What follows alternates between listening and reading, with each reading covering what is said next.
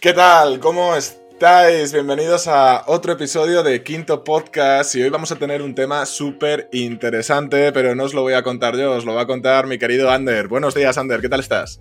Muy buenas, Rodrigo, ¿qué tal? Pues, pues muy bien, muy bien. De momento, bien. Posiblemente al final del podcast con hambre. muy probablemente. Porque hoy venimos a hablar de, de, un tema interesante del que yo creo que todos hemos pecado alguna vez, hemos decidido probar por esa tentación que nos da la comida rápida. Hoy, hoy venimos a hablar sobre eso, Rodrigo, la comida rápida, sus cosas buenas, sus cosas malas, analizar un poquito, opinar. Y sobre todo ver qué es, ¿no? La comida rápida. De hecho, es. Sí, sí. Dale, dale. De, de, hecho, yo creo que vamos a empezar ya con una pregunta para que nos pongan en comentarios y la contestaremos nosotros también, ¿no? Que va a ser, ¿cuál es vuestra comida rápida favorita? Vuestra cadena, ya sea un producto como puede ser una hamburguesa, una pizza, un kebab, o quizá vuestra cadena, ¿no? Un McDonald's, un burger, yo que sé, un telepizza, etcétera, etcétera.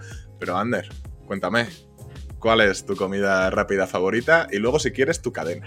Mi cadena, vale, porque son diferentes, son diferentes. Sí. O sea, mi cadena ofrece mi comida, pero no, pero no es mi comida favorita la de esa cadena, ya lo veréis. Eh, básicamente, mi comida favorita, rápida, pero es que indiscutiblemente, o sea, esto tengo cero dudas, son las hamburguesas. Lo sabía. Sí, lo sabías, ¿eh? has, has, hecho ahí el gestito con la boca en mudo. Sí, sí, las hamburguesas a mí me vuelven loco. O sea, yo cuando voy a un restaurante, sea cual sea, eh, lo haya probado, no lo haya probado, sea de comida rápida o no, mi vista va primero, o sea, como si hubiera una hoja blanca con un punto negro en medio, que tu ojo va a ir ahí, pues yo hamburguesas. O sea, sin problema. Y, o sea, sin duda, perdón. Y cuanto más grande sea la hamburguesa, más queso y más guarradas tenga, más que me convence. ¿Cuál es la tuya? Luego ya comento la comida, la, la cadena. Yo tengo un problema porque yo estoy con la Santa Trinidad, ¿no? Hamburguesa, pizza y kebab. Uh, tengo, claro. ahí, tengo ahí un problema. Depende sí, del papá, día. mamá, hijo, ¿eh? O sea. Sí, sí, no, eh, es tal cual. Y creo que, creo que me quedaría con la pizza. Porque la pizza me parece además que la puedes hacer tú en casa y es bastante. A ver, no es tan laborioso, simplemente es hacer la masa. Pero en la pizza yo creo que cabe más variedad de ingredientes, ¿no? El kebab es muy cerrado en cuanto a ingredientes, por así decirlo. La hamburguesa al final, tres cuartos de lo mismo, ¿verdad? Aunque ahora hay hamburguesas veganas, etcétera, etcétera. Pero una pizza, uff, donde se me ponga una pizza y encima si le metes quesito en los bordes, ya, bueno, apaga y vámonos. es genial. Hay quesito de cabra por dentro, ¿no? Que, que cuando wow. lo apartas, se haga el chicle este así sí. de, pizza. Y, y, que, y además que te pongan una salsita, si no tiene queso el borde, que te ponga una salsita para mojar el borde, en plan ya de, de gordaco de los buenos. Eso ya, eso ya para mí es genial. Estamos ganando kilos solamente hablando de esto ya, o sea. Sí, sí, la boca, la boca se hace agua, es tremendo. ¿Cuál es tu, es tremendo. ¿cuál es tu cadena favorita? Uf, eh, yo creo, yo creo que. Bueno, a ver, es que yo siempre pido una. La pizza. Ayer cené pizza, por ejemplo. Y la pido siempre a una, a una de estas local, a un negocio local que se llama La Coleta. Pero si tuviese que quedarme con una cadena de comida rápida, fíjate que me quedaría con McDonald's. McDonald's. Sí, me quedaría Joder, con hay que ser, McDonald's. hostia, hay que ser cutre, cabrón. Sí, pero, pero creo que es la que mejor funciona, en el sentido de que es, trabajan rápido, el producto es sota caballo rey, además sí. tengo, tengo clara, claros recuerdos de, de, mi infancia, de las hamburguesas de un euro, de montarla una encima de la otra y hacerte una hamburguesa de cinco carnes, ¿no? aunque sea una carne de mierda. Pero yo creo que McDonald's sería objetivamente, yo creo, la que mejor trabaja. A ver, la verdad que yo McDonald's, o sea, no soy un hater de McDonald's ni mucho menos. A mí me mola mucho McDonald's, ¿eh? Pero creo que, creo que no es mi favorita ni de lejos, porque quiero decir, al final, una cosa que también se ofrece, que se busca, por lo menos en mi caso, es un mínimo de calidad, ¿sabes? O sea, es verdad que McDonald's pues tendrá la suya, pero mi restaurante favorito, mi cadena favorita es Foster Hollywood. Fíjate, interesante. A mí Foster no me gusta. Eh, ¿No? ver, también he dicho McDonald's y llevo sin comer McDonald's lo mismo dos años, ¿no? Pero, pero los kebabs, madre mía. Sí, no, lo, los, que, los kebab, hostia, llevo mucho sin comer kebab ahora que lo pienso. Pero sí, sí que, sí que joder. Eh, Foster Hollywood. Mmm, me parece que era mejor antes que ahora. Yo creo que habrán abaratado los costes o cualquier cosa, porque yo me acuerdo de, de típico cumpleaños o cena de equipo, ¿no? Uh -huh. Que ibas al Foster y luego salías, etcétera, etcétera. Y coño, yo recuerdo que, que, se comía muy bien. Claro, te estoy hablando de hace a lo mejor 15 años, 16. Ahora, no. a día de hoy. Se sigue comiendo muy bien. O sea, a ver, obviamente los restaurantes que son así un pelín más de calidad, muchos han empeorado la calidad con el fin de intentar mantener el precio o no subirlo mucho, porque al final, pues bueno, en estos últimos años la vida se ha encarecido un cojón y medio. Pero igual, igual, a mí el Foster Hollywood me flipa porque las hamburguesas son brutales. Pero es verdad lo que he dicho antes. El costillar, ojo, el costillar. El costillar, es lo mejor de Foster Hollywood, no hay duda. O sea, eso y las hamburguesas, bueno, y las bacon cheese fries, las patatas, esas con el queso, el bacon, la salsa ranchera, o sea, bueno, estoy saliendo. yo, eso, esas las hago en casa, esas las hago en casa. Además, tú y yo que somos de que somos de freidora de aire, tú y yo, se puede hacer muy fácil con freidora de aire, además. Con, comprar mozzarella, patatas y bacon, está todo hecho. Esa ranchera es la clave. Yo a lo mejor quizá en esto de, cadenas, yo prefiero locales que, no sean cadena, fíjate. Porque estos pequeños restaurantes, ¿no? Como el que yo he dicho, La Coleta, por ejemplo, hay otro aquí que se llama Da Vinci, eh, este tipo de restaurantes, quizás sí que se preocupen un poquito más por el producto que una cadena de comida rápida que ya tiene los proveedores cerrados, que además le viene en lotes enormes. Estos sitios quizás sí que van más al mercado, ¿verdad? Así que el producto puede llegar a ser más fresco. Sí, que no deja de ser comida rápida, pero realmente más tratada, ¿no? O sea, que no tienes un proveedor que te llega hasta el pan de hamburguesa congelado, sino que, Tal cual. Sino que está un pelín más cuidado dentro de lo que cabe. Sí, además la comida rápida, nos estamos centrando yo creo mucho en los restaurantes, pero ojo, ¿quién no ha ido a un Carrefour? ¿Quién no ha ido a un Mercadona? Y ya había comida hecha. Eh, es interesante porque también, por ejemplo, nos hemos saltado uno, que es el sushi. A mí el sushi, por ejemplo, no me hace chiste. Ninguno. a, mí, a mí tampoco mucho, pero tengo muy buenas, muy buenas palabras para el sushi y para el poke. Pero eso ya, ya El poke sí, el poke sí, el poke sí me gusta. Pero sí, sí, son, son un concepto de comida rápida muy top para mí. Pero bueno, en vez de empezar por el final, ¿qué te parece si empezamos un poquito por lo que es la historia de la comida rápida, ¿no? De dónde nace este sí, de dónde nace y bueno, y pues hasta el punto de llegar hasta hoy, al final, que, ya hay comida rápida, pues das una patada a una piedra y debajo tienes una hamburguesa, una, una Big Mac. Pero vamos, es que es literal, perfecto. Pues nada, vamos a ir con el under historiador y que, y que el under historiador nos cuente un poquito. Pues, pues desde, desde, una de las grandes cunas de, las historia, de la historia es de donde nace este, este concepto de comida rápida y es que empezó, atento a esto, en la Roma antigua. En la antigua Roma es donde nació la comida rápida, no como concepto, no siendo consciente de lo que era la comida rápida, pero sí el primero, lo que sería un poco la fase, la fase beta, ¿no? De, de la comida rápida, en puestos que había por la calle en los que se ofrecía básicamente pues un pan plano con olivas, con aceitunas encima. Eh, eso por un lado, y luego un poquito más adelante también en Oriente Medio se empezó a ofrecer el famoso falafel. Esto, pues más o menos era por ahí, pues, pues cuando empezó este concepto, sin mm. ser como tal conocido como comida rápida. Luego ya, pues bueno, se, se oficializó, digamos, de esta manera con este nombre.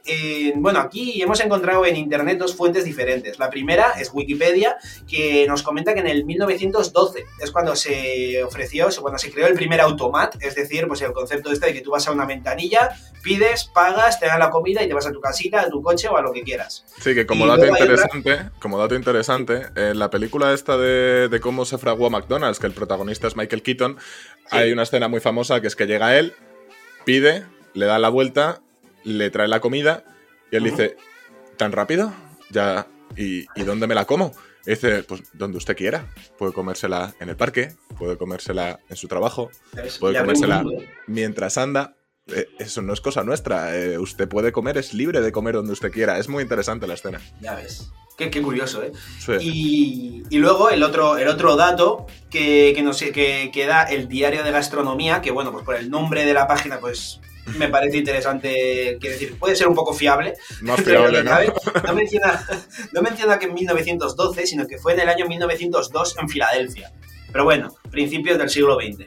para, redondear, básicamente. Es donde nació ya este concepto oficializado como tal. Sí, porque además, si nos fijamos en lo de la antigua Roma, muchas veces estaría asociado a espectáculos, ¿verdad? En la antigua Roma ya sabemos que lo del pan y circo, bueno, pues ellos tenían teatros, anfiteatros, también tenían un montón de espectáculos, sobre todo, pues los más conocidos son las carreras, ¿no? De caballos, de cuadrigas, etcétera, etcétera, y los gladiadores. Y supongo yo que estarían ligados este concepto, ¿no? De que alguien paga la entrada, va al teatro o al anfiteatro y allí pues te venderían bebida y te venderían comida. Y además, esto sí que, sí que es verídico eh, y lo, lo, tengo bien, bien asimilado, que es que en el teatro, sobre todo en el siglo XV, en el XVI y en el XVII, como se hacían corrales de comedia, si era un sitio donde iba tanto la plebe como, por así decirlo, los privilegiados, ¿no? Sí que había gente que vendía bebidas y que vendía comida para los entreactos, cuando había alguna pausa, por ejemplo, que la gente se refrescase, porque imagínate tú en Toledo, en julio, en un corral de comedias, metidos todos como en un concierto de pie, viendo la obra, eh, todo al aire libre, te estaba dando la solana. Y no existía el aire acondicionado. Y, al no existir la electricidad no podían hacerlo por la noche ni con, algo techado. Entonces, el calor sería horrible, te estarías deshidratando, también necesitarías nutrientes para resistir durante toda la obra. Y sí que vendían, pues eso, agua, también vino, vino aguado, vino especiado, ¿no? Y vendían comida. Así que es algo que parece que es un concepto muy moderno, muy, muy, muy moderno. Pero en realidad, no sé, tú has ido a mercadillos medievales, ¿a qué sí, Ander? Sí, hombre, por, mi zona se hacen muy buenos, de hecho, así por el País Vasco, en Vitoria, aquí en Ondarribía.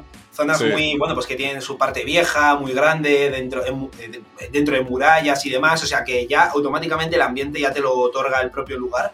Y sí, sí, ahí en los mercadillos de estos de... Sí, sí. Claro, pues si nos fijamos, siempre que vamos a un mercadillo medieval hay puestos de comida. Y en la antigüedad, pues también, cuando uno iba a la Plaza Mayor, etcétera, etcétera, de cada pueblo, etcétera, o de, la ciudad, había puestos de comida y ahí nos iban a vender comida por si nosotros queríamos probarla. Es un poco como lo que vemos en todas estas pelis, sobre todo que están ambientadas en típicas ciudades que tienen que ver con, el Islam, ¿no? Típicas ciudades arábigas que te van ofreciendo por la calle, etcétera, etcétera. Pues eso es lo que sucedía también en la Europa medieval. A lo mejor no en todos los sitios, pero, pero bueno.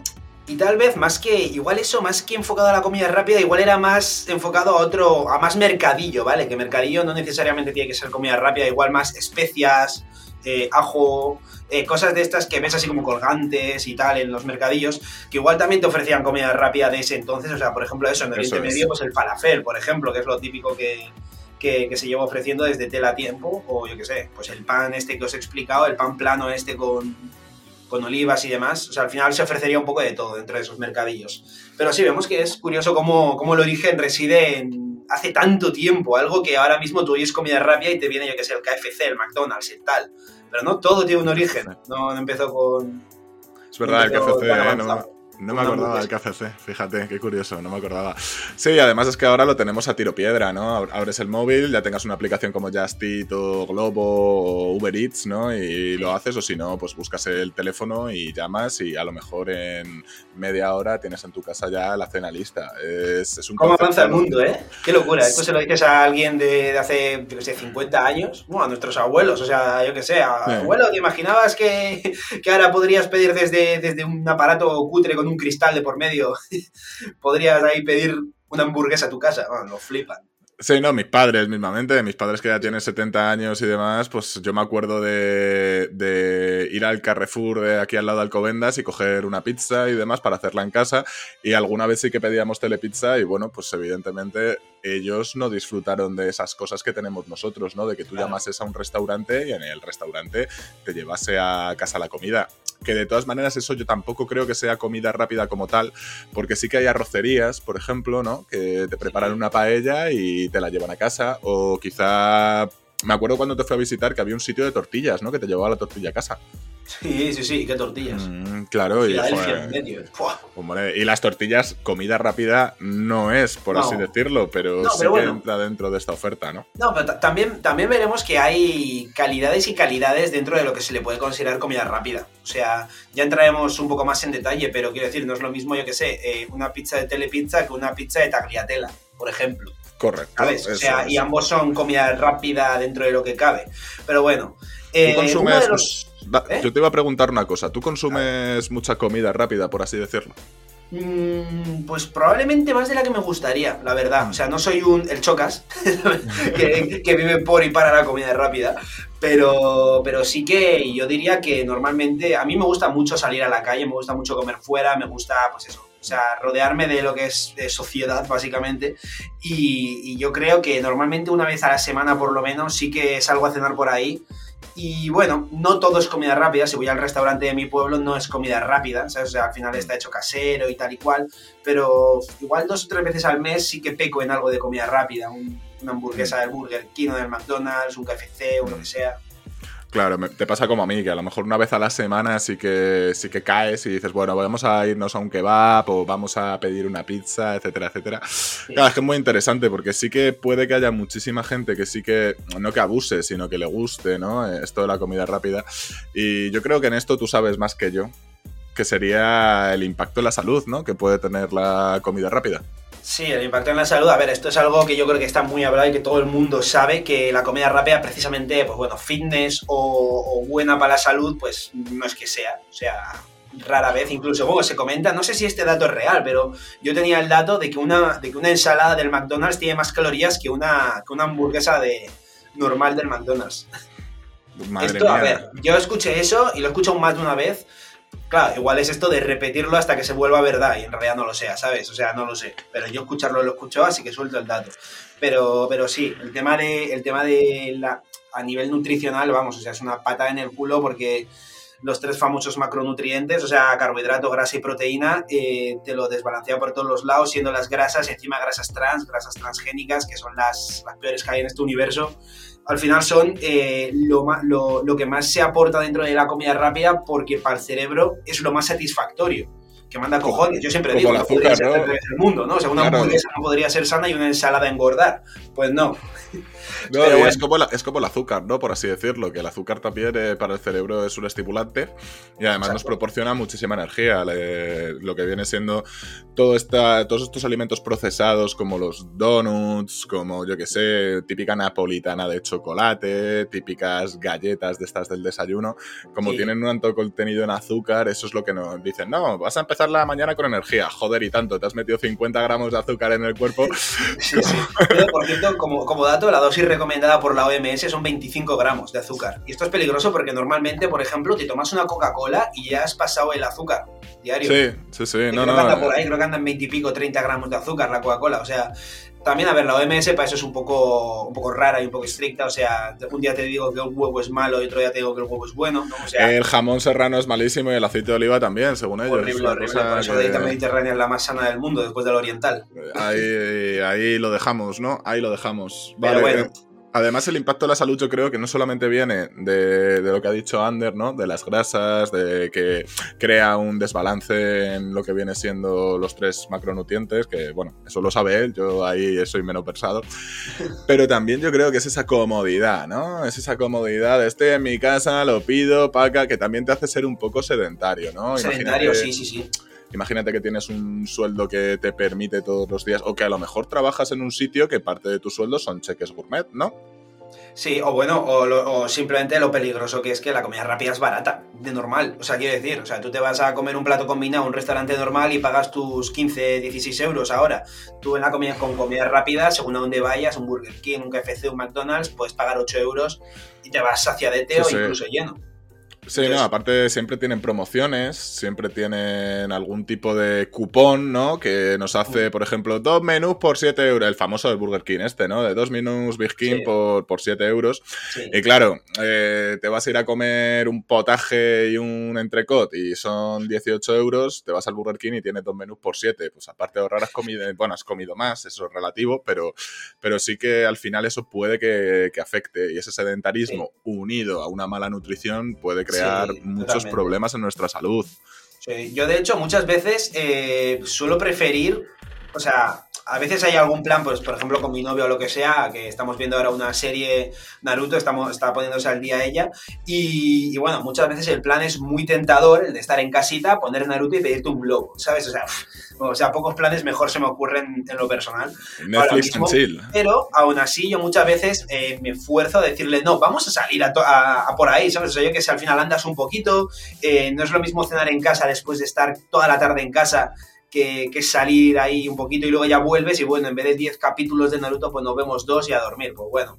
Pero quiero decir, al final eso también no solo impacto en la salud física, también un poco en la salud mental, ¿no? El meterte en la bola de estar todo el rato en casa, eh, que sí, que te satisface mucho el comer ese tipo de comida, sea afuera o sea en casa, porque al final para eso está esta comida. O sea, lo que hablábamos de, la grasa transgénica y demás, que es como droga para el cerebro, como el azúcar. O sea, esas cosas son muy peligrosas. O sea, la proteína no te satisface, ¿sabes? No, Sin embargo, la grasa sí.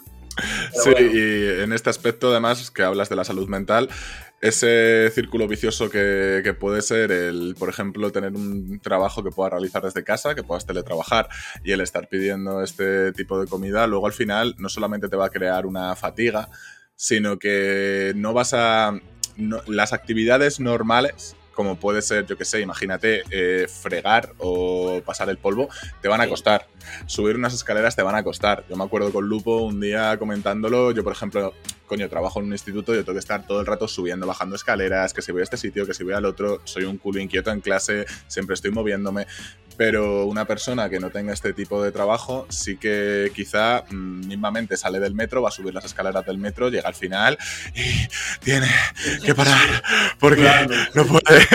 es, una persona que está delgadita, ¿no? Porque el lupo está. lupo, joder, el lupo ahora está, está que madre mía, parece un dios griego, pero antes me acuerdo que, que estaba delgadito tal y bueno, igual que yo, ¿no? Estamos delgaditos y sí que a raíz de la pandemia, sobre todo, joder, se notó muchísimo el, no haber tenido un andar diario, etcétera, etcétera. Pues súmale a eso el estar comiendo de Burger King, de McDonald's, de Telepizza, de Papa John's. Es tremendo. Y lo peor de todo es que algo muy peligroso en esto es eh, como ese, ese juego mental que hay en tu cerebro de que cuando lo pides, como lo pides con hambre, estás como por un lado sabiendo que no debes y por otro lado eh, con muchas ganas de pedirlo. Te llega, te lo disfrutas como un cabrón, pero luego te viene el bajón. O sea, es literalmente como una montaña rusa de, de debería, no debería, pero lo hago. Mientras lo como disfruto un montón, pero luego viene el arrepentimiento de joder estoy saciado, ahora ya que estás saciado y ya te has quitado el mundo de comer eso, piensas, joder, me podría haber comido unas pechugas de pollo y realmente el resultado ahora mismo sería el mismo, ¿sabes? Sí, un bocatón. Sí, un bocatón. Sí, sí, es muy peligroso. Y el mayor problema de todo esto, de, dentro del impacto en la salud y de todo, es que es quién lo consume más. Y es que en su gran mayoría esto ya dado por datos, ¿eh? o sea, no porque me lo estoy inventando yo, eh, la comida rápida, los principales consumidores es la gente joven. ¿Vale? Joven, no hablo solo de niños o de adolescentes, sino joven, háblase hasta 35 años, más o menos. Todavía libras, libras, Rodrigo, te dan cuatro años para ser joven según mi criterio. Muchas, muchas gracias, Ander, es todo un placer y un honor. Yo creo que yo, sí, yo creo que eso, más o menos hasta los 35 años podríamos hablar. Eh, la comida rápida, ya sea porque buscas inmediatez en tu trabajo, ya sea porque te apetece, o sea, al final es bueno, rápido y barato. Sí, yo creo que se podrían distinguir dos cosas aquí, ¿no? El adolescente hasta los 20, 22, ¿no? Que no tiene una fuente de ingresos y por tanto no es lo mismo ir a cenar, por ejemplo, a un Foster que ir a cenar a un McDonald's. Entonces sí que quizás sea por economía que puedan preferir o sea una opción muchísimo más asequible el ir a un McDonald's, ¿no? Un Burger King, etcétera, etcétera. Luego ya creo que a partir de esos 22, entre los 22, 24 en adelante, yo creo que ya más o menos todo el mundo Desgraciadamente en España no tanto, ¿no? Pero, pero sí que tendrán un ingreso y podrán consumir comida eh, con una calidad mayor. Y pegar ese pequeño power up de, yo que sé, de 8 o 10 euros a 17, 20, euros. Sí, que al final ahí esos 10 euros de diferencia, pues eso, te marcan de un, de un McDonald's a un Foster. Sí, y no solo eso, sino que también yo creo que últimamente, eh, fíjate, con toda la mierda que echamos de las redes sociales, también las redes sociales han concienciado mucho en cuanto, gracias al culto al cuerpo que se tiene, ¿no? Del gimnasio, de no sé qué, de no sé cuál, sí que se ve a más jóvenes que están más preocupados por su nutrición y por comer, por tener una dieta equilibrada, ¿no? Por comer alimentos más sanos, por así decirlo. Mm. Y esto yo creo que puede que sea una pequeña excepción a veces, ¿no? De, bueno, salgo por ahí, comida rápida, perfecto. Pero luego yo creo que más en su día a día, que lo harán como a lo mejor lo hacemos tú y yo, ¿no? De una vez a la semana, ¿no? Que es como lo que se dice, ¿no? Que una al año no hace daño, ¿no? Pero, pero bueno, no creo que sea un consumo tan, tan, tan, tan bestia. Hablando, por ejemplo, de no, de nosotros, ¿no? Y nuestra situación, que sería en España, que por ejemplo en Estados Unidos. Aunque sí que hay que decir que en España el índice de obesidad infantil es enorme. Creo que era el segundo más grande sí, de, Europa, ¿no? Estados Unidos, el segundo España, creo. Claro, eso yo creo también que viene, que viene dado por, por un tema que es la conciliación familiar, que en España se lleva muchas veces como el puto culo y que los padres muchas veces pues no tienen tiempo para aunque no debería ser excusa, pero no tienen tiempo para cocinar algo, yo que sé, unas lentejas, un puré, cualquier cosa, y le dicen al niño, no, mira, toma estos tres San Jacobos, que te los fríes y tienes aquí de postre el que, pues cuatro croissants de chocolate, ¿no? Comida rápida, versión casera, en realidad. O sea, la comida rápida no solamente se vende en los comercios, que es lo principal, pero quiero decir, mm. o sea, una comida rápida también puede ser eso, lo que tú has dicho. Eh, me he comprado unos croissants en el Alcampo y y para adelante, ¿eh? y para adelante. Y, bien ricos que están los croissants rellenos de chocolate. Pero claro, eh, uno tiene que tener en cuenta ¿no? Eh, lo, que va, lo que va a impactar la ingesta de este tipo de alimentos en, su salud y en su cuerpo, evidentemente. Y sí, cerrando este tema, yo creo, de, de la comida rápida, volvemos con tu especialidad el marketing también, ¿no? El marketing. Es muy importante en este, en este tipo de, de, productos que vamos, a, que vamos a ir desgranando un poco en el podcast. Totalmente. De hecho, bueno, el buen marketing se puede hilar un poco también a lo relacionado con, lo de que los jóvenes sean los que más consumen, porque eh, por un lado, eh, bueno, lo que hemos comentado de, de que es bueno, rápido y barato, o sea, bueno en el sentido de rico, no de sano, o sea, de que la comida rápida es de lo más rico que hay en este mundo. Queramos o no admitirlo. O sea, te ponen una ensalada o te ponen unas costillas del Foster Hollywood y yo lo siento. O sea, si engordaran lo mismo y fueran igual de sanos, yo iba de cabeza a la costilla, lo siento. Yo creo que todo. Por supuesto. Eh, eso por un lado. Luego, lo de rápido, bueno, es una estrategia al final un poco de marketing el ofrecerte eso, ¿no? En plan de, oye, nosotros somos rápidos, nosotros, toma, en cinco minutos tienes tu burger. Y luego también el barato, estrategia de precios, eso también es marketing al final, el típico no sé qué con 90, el no sé qué con 99, el pillas dos y tienes uno. Eh, hamburguesa por un euro, sí. Entonces, ese tipo de cosas llaman mucho a, los jóvenes, a, a la gente pues con menos poder adquisitivo, con más prisas, con más igual, que te da un poco más igual mirar la salud, porque tienes 20 años, no tienes 60 años y colesterol alto, ¿sabes? Entonces te da un poco más igual, al igual que la gente sale de fiesta, pues come un poco peor.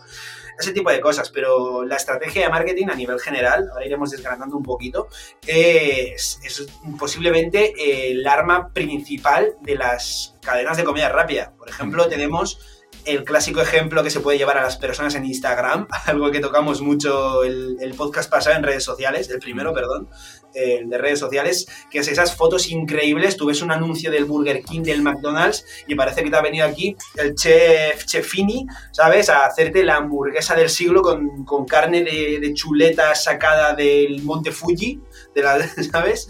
Y con una lechuga, vamos, que le han mimado y le han dado caricias con una pluma sacada del Tíbet. O sea, eh, una hamburguesa increíble que luego te la pides es una mierda. Esta descripción me ha encantado. Además, hay otro reclamo, hay otro reclamo, justo lo que dice Ander, ¿no? El chef este que, bueno, eh, el reclamo también es que muchas veces han hecho colaboraciones con chefs muy buenos, como puede ser Dani García, ¿no? Con, mm. con, lo que viene siendo McDonald's. Y además hay otro chef que lo hizo con las patatas Lays, que de hecho hay unas que están muy buenas, que las hizo de pimiento asado, hizo otras de solomillo con reducción de Pedro Ximénez, unas patatas fritas, ¿eh? una puta patata frita. Sí, sí. Y, y, otra de huevo trufado. Yo os digo que la de huevo trufado es muy salada, la de pimiento sabe a pimiento, y la que más me gustó a mí fueron las de solomillo con la reducción esa las de huevo trufado es que. No, sí me gustaron, me gustaron, pero las que más las de solomillo. Las que menos, creo yo, eh, puede haber sido las de. Las de huevo trufado. Pero porque ah, vale, no, que es que la del solomillo no te moló y te va a decir. No, sí, sí, yo creo que es la que más. La que más. Eh, lo que pasa es que, claro, son polvos. Lo que es, ya, hombre, es, a ver, es puta mierda, obviamente. decir, comida rápida, low cost, eh, mierda. O sea, por ejemplo, en el Mercadona hay unas patatas que a mí me tienen loco. O sea, cuando hacemos comida y tal, las, las suelo proponer a los colegas pillarlas, que son las de sabor a pollo. A pollo al horno. O sea, Tú comes una patata y porque sabes que es una patata y tiene la textura de patata, pero tú, a una persona que no ha comido pollo en su vida, o sea, que no ha comido una patata en su vida, ni pollo en su vida, ni nada, y le, le, dices que es pollo, bueno, no tiene sentido lo que iba a decir. O sea, bueno, que le quitas la textura y piensas que es pollo, básicamente. O sea, tú comes eso, sabe a pollo, tío. O sea, no tiene un toque a patata. Te estás comiendo un pollo con forma de patata frita, tío. Es increíble. Sí, Que no eh, quiero saber lo que lleva, ¿eh? Pero... Es como la de huevo frito, ¿no? No, la de pollo. Bueno, la de huevo frito también. La de huevo Claro, frito es como, si hubieras cogido una patata y la untas en huevo frito, Claro, literalmente. es que está, está logrado, está logrado, todo hay Sí, que sí. decirlo.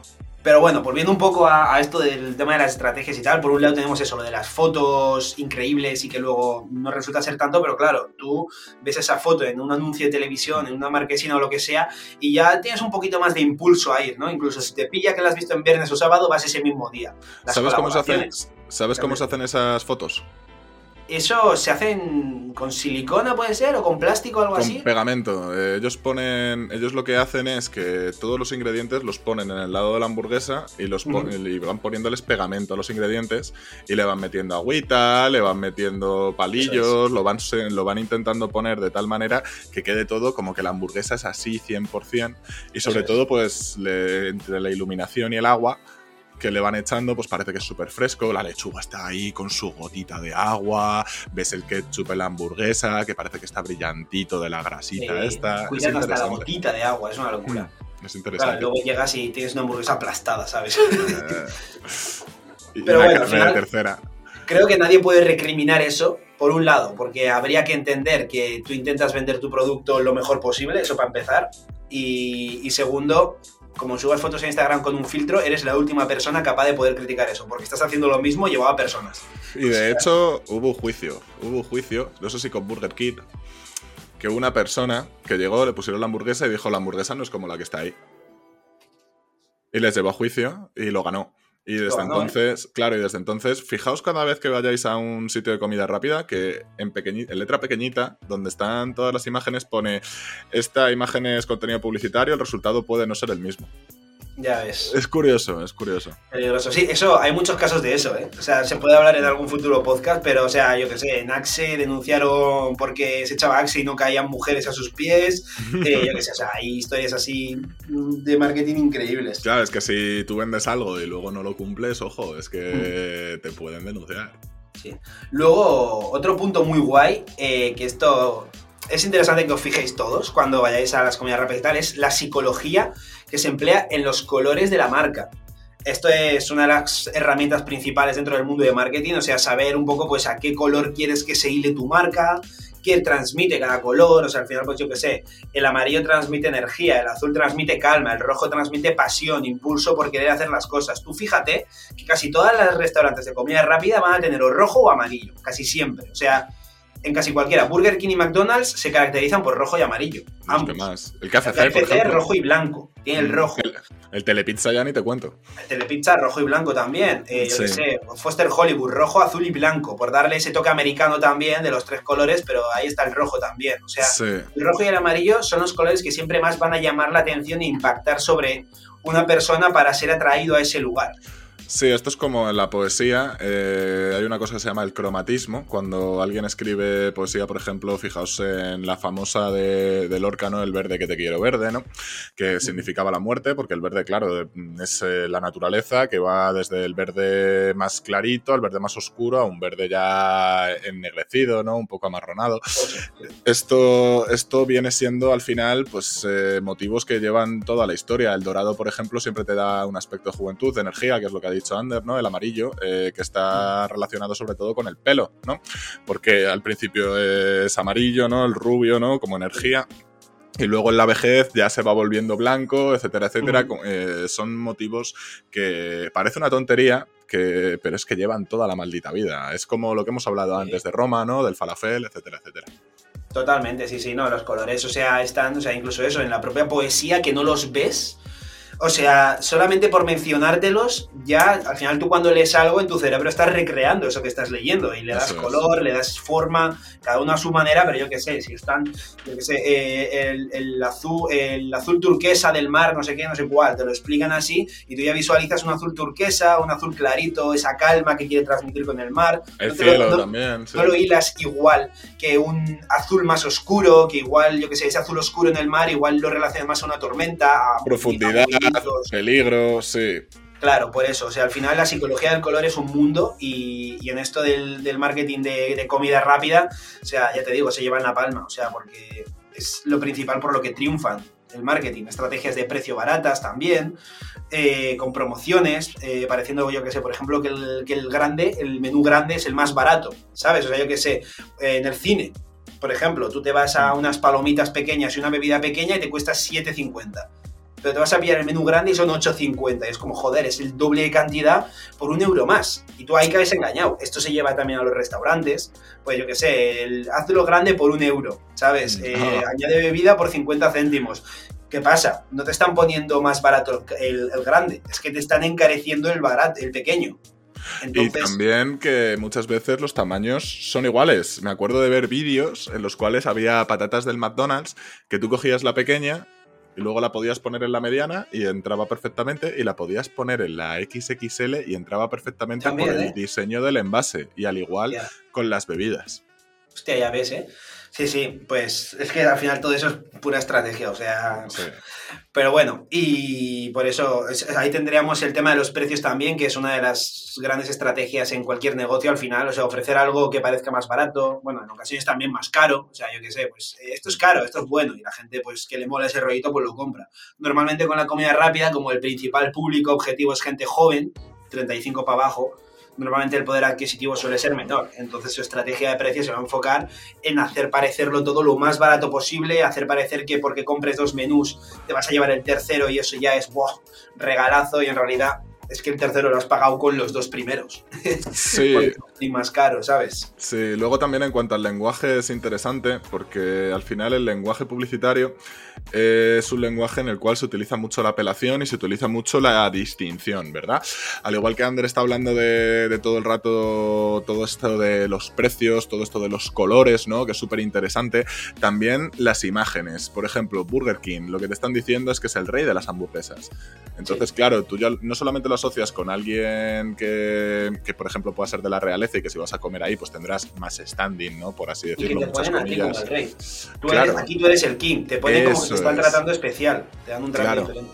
Y no solamente eso, sino que también es como una escala, ¿no? Es como la gradación de la escala. Si nosotros nos ponemos, pues el príncipe no puede hacer las mejores hamburguesas, las hará el rey, ¿no? Por así decirlo.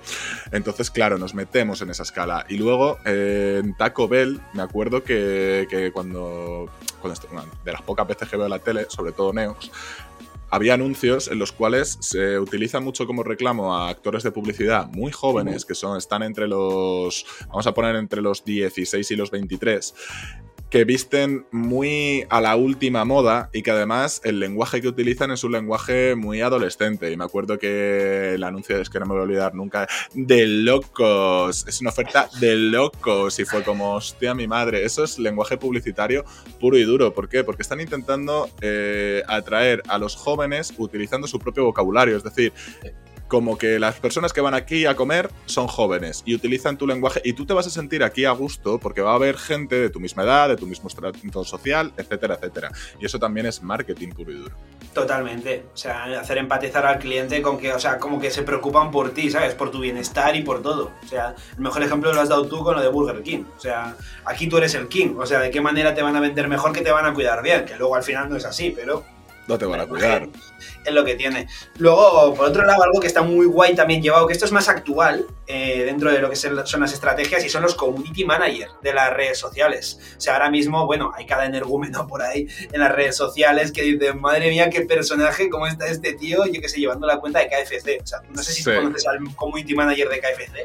O sea, bueno, Eh, si sigues a KFC, básicamente. No, no, en- no lo sé. no, pues el tío es un personaje, o sea, respondiendo a, a- a gente random, en plan, que- con, con cosas muy, yo qué sé, relacionadas siempre con lo suyo, con el producto y tal, pero yo que sé, en plan, igual alguien ha puesto un tweet viral y está triste, yo que sé, en ese tweet viral y le dice, esto con un, con un menú box de, de KFC se te soluciona, no te preocupes, ¿sabes? Es como, ¿cómo ha llegado aquí el community manager de KFC?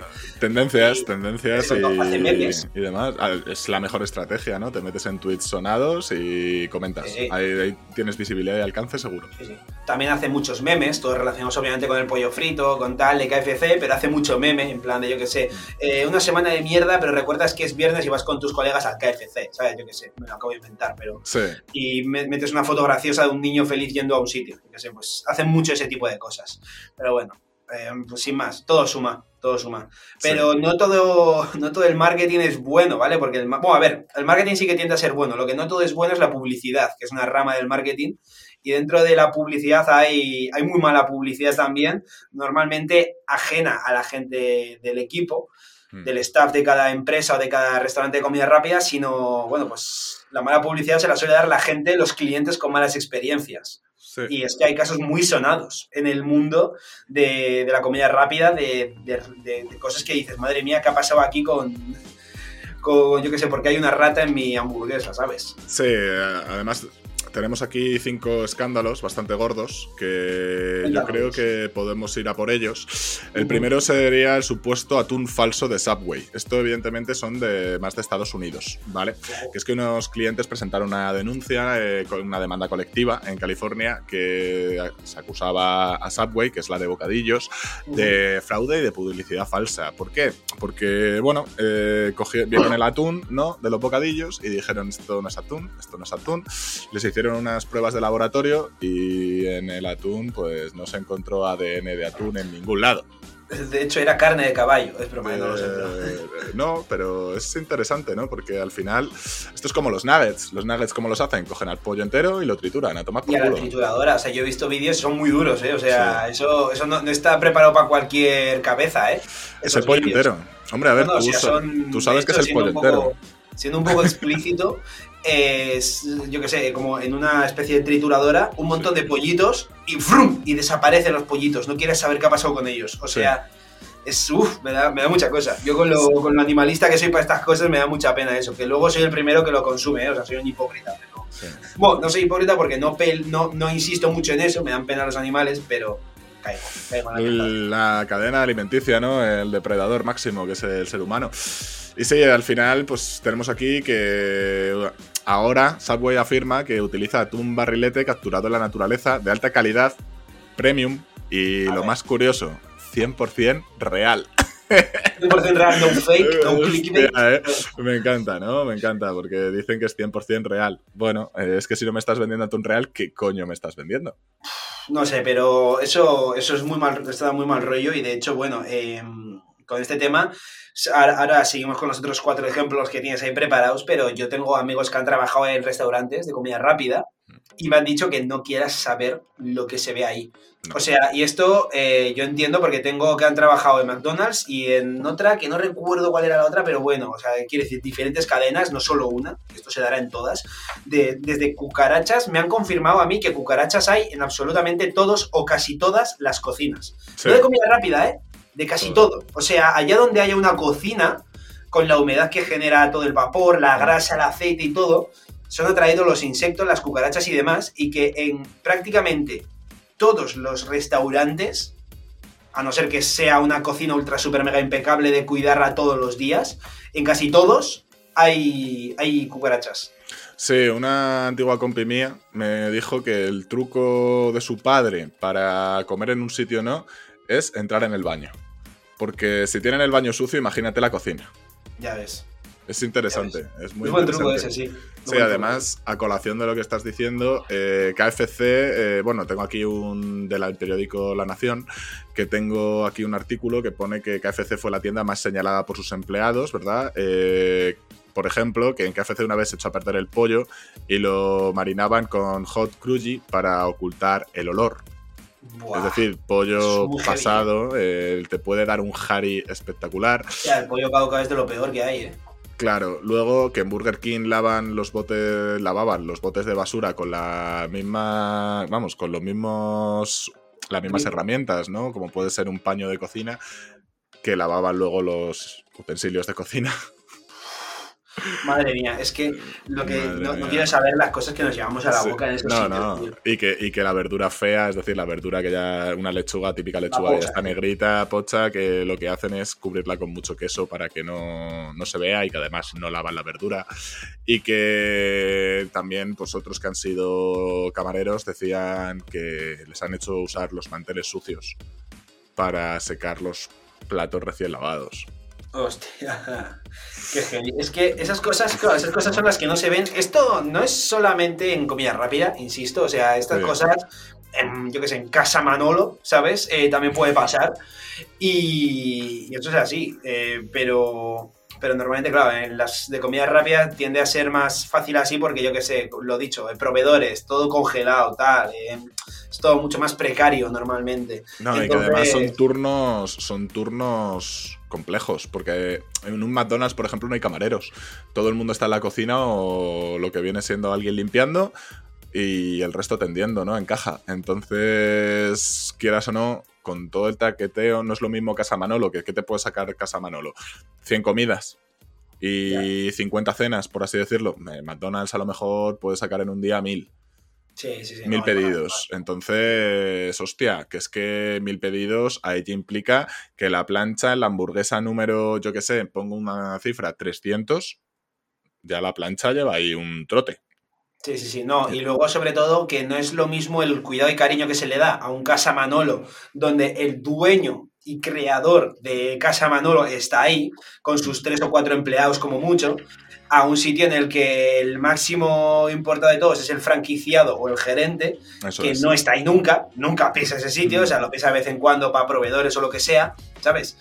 Y, que el máximo, pues como mucho, es el encargado. y el encargado normalmente, pues sí que tiene más responsabilidad, sí que tiene un poco más de sentido de deber y de hacer, pero realmente tampoco, quiero decir, no es su negocio, ¿sabes? O sea, él va ahí, cobra su sueldo Cuenta, cuenta. Es que esta, anécdota la tenemos juntos. ¿Te acuerdas cuando, cuando te ibas a ir a Japón y que nos comimos esa pedazo pizza, que es justo de donde pido yo? ¿Te acuerdas la camarera?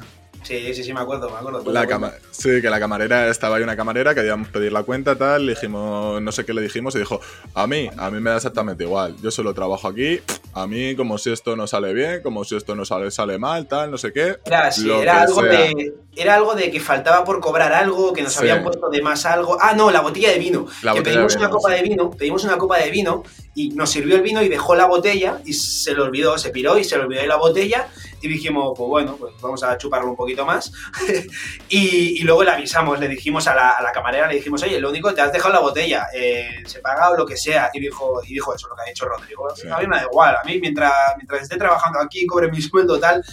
Eso, llevado a una de comida rápida, donde la gente encima está un poco más hasta los cojones de trabajar en esos sitios, porque no suelen ser sitios agradables de trabajar, ni, ni que se cobra mucho especialmente, ni nada. No, es un trabajo muy monótono, además también. Entonces, pues, pues claro, pues llevas eso a que además de hacer tus hamburguesas, tienes que ponerte a limpiar la plancha, esperar a que se enfríe la plancha, limpiarla, eh, los recobijos, tal. O sea, no te vas a poner a limpiar como si fuera la vitrocerámica de tu casa, donde echas el cristasol ahí en la esquinita de. No, no. Esto se queda ahí. Eso se queda ahí, se va acumulando. Eh, luego las cucarachas vienen, no sé qué. Ay, qué rico está esto, tiqui, tiqui. Y, y eso, entonces, es peligroso, es peligroso el tema de, de esto. Y en ocasiones sucede por lo que hemos comentado. Las las polémicas, eh, yo que sé, la, típica de una cabeza, una cabeza de pollo frito en, una, en, un paquete de nuggets del KFC, eso es, creo que es el caso más sonado de todos. una uña también. Una, uña, también. una vez vi un vídeo de Dross, de Dross Redknapp, que el nombre este, pues hizo un top de cosas de estas que se encontraban ahí y encontraron un cuchillo en un bocadillo. O sea, un cuchillo entero metido dentro de un puto bocadillo. Bueno, hemos encontrado tijeras de estas de mm, quirúrgicas dentro de gente que la habían operado y se les habían olvidado ahí, ¿no? No me parece tan grave como yo que sé encontrar una cabeza de rata o una uña, ¿sabes? Eso me estás diciendo que la persona no lleva guantes y que además está mordiendo las uñas, ¿sabes? Eh, y, escupiendo ahí. Me llamo él mismamente, me llamo él, me acuerdo de la tía esta, de que cuando él tuvo que trabajar en, en eh, la hamburguesería, que le pusieron la redecilla para el pelo y otra en el bigote, que era, era muy cómico. Y había una que se le caía siempre el aparato dentro de, de lo que viene siendo la freidora, es que está yendo con saliva de alguien que, bueno, a lo mejor esa persona no tiene ninguna enfermedad, pero tú imagínate que tiene alguna. es que está ya todo contaminado. Es una simplemente puta higiene, tío. O sea, quiero decir, o sea, encima de esos aparatos que la saliva está ahí como RQR, la misma saliva, eso está no, y, tío. Y no la saliva, sino el sarro y todo lo que se acumula en los dientes, que por algo nos los lavamos. Pero pues sí. el hambre que me estaba entrando se me está quitando, ¿eh? Bueno, no te preocupes. Ahora vamos a con otro ejemplo. Este ejemplo no es tanto de la comida, pero es otro reclamo que, que hacía de los estos de marketing que ha comentado Ander.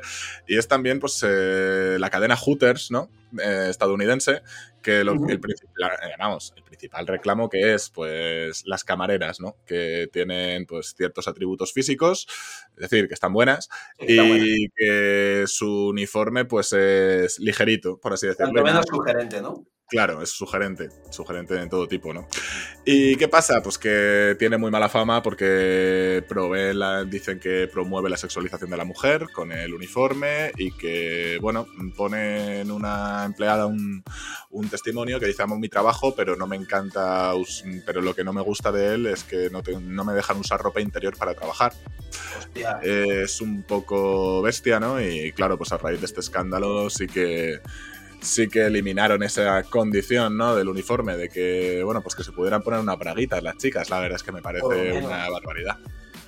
la verdad que sí, eso, a mí ese tipo de cosas es como que no, me termina de convencer esa cosificación al final, pero en cierta parte, yo ya a, mi nivel, yo que sé, mundo de marketing, fan de, fan de la publicidad, del mercado y de todo esto, eh, pues quiero decir, siempre y cuando las personas que vayan a trabajar en ello estén dispuestas y acepten, o sea, no, a nivel, por ejemplo, prostitución, o sea, esto, por ejemplo, no estoy de acuerdo en, no, no, si la gente quiere ser prostituta, tal, pues ya está, o sea, porque al final suele ir conllevado por una serie de razones un poco más incómodas. Pero en este caso, que al final es un tipo de ser como camarero, pero pero de una manera bastante más diferente y extravagante, pues ahí si todo el mundo está de acuerdo, o sea, yo, yo si soy padre no voy a llevar ahí a comer a, mi, a mis hijos, ¿sabes? Pues ya está, pues no voy y punto. Quien quiera ir, que vaya, con los colegas, con la pareja, con quien sea, pues que vaya perfecto. Si las camaradas están ahí trabajando a gusto, adelante, que no, pues nada.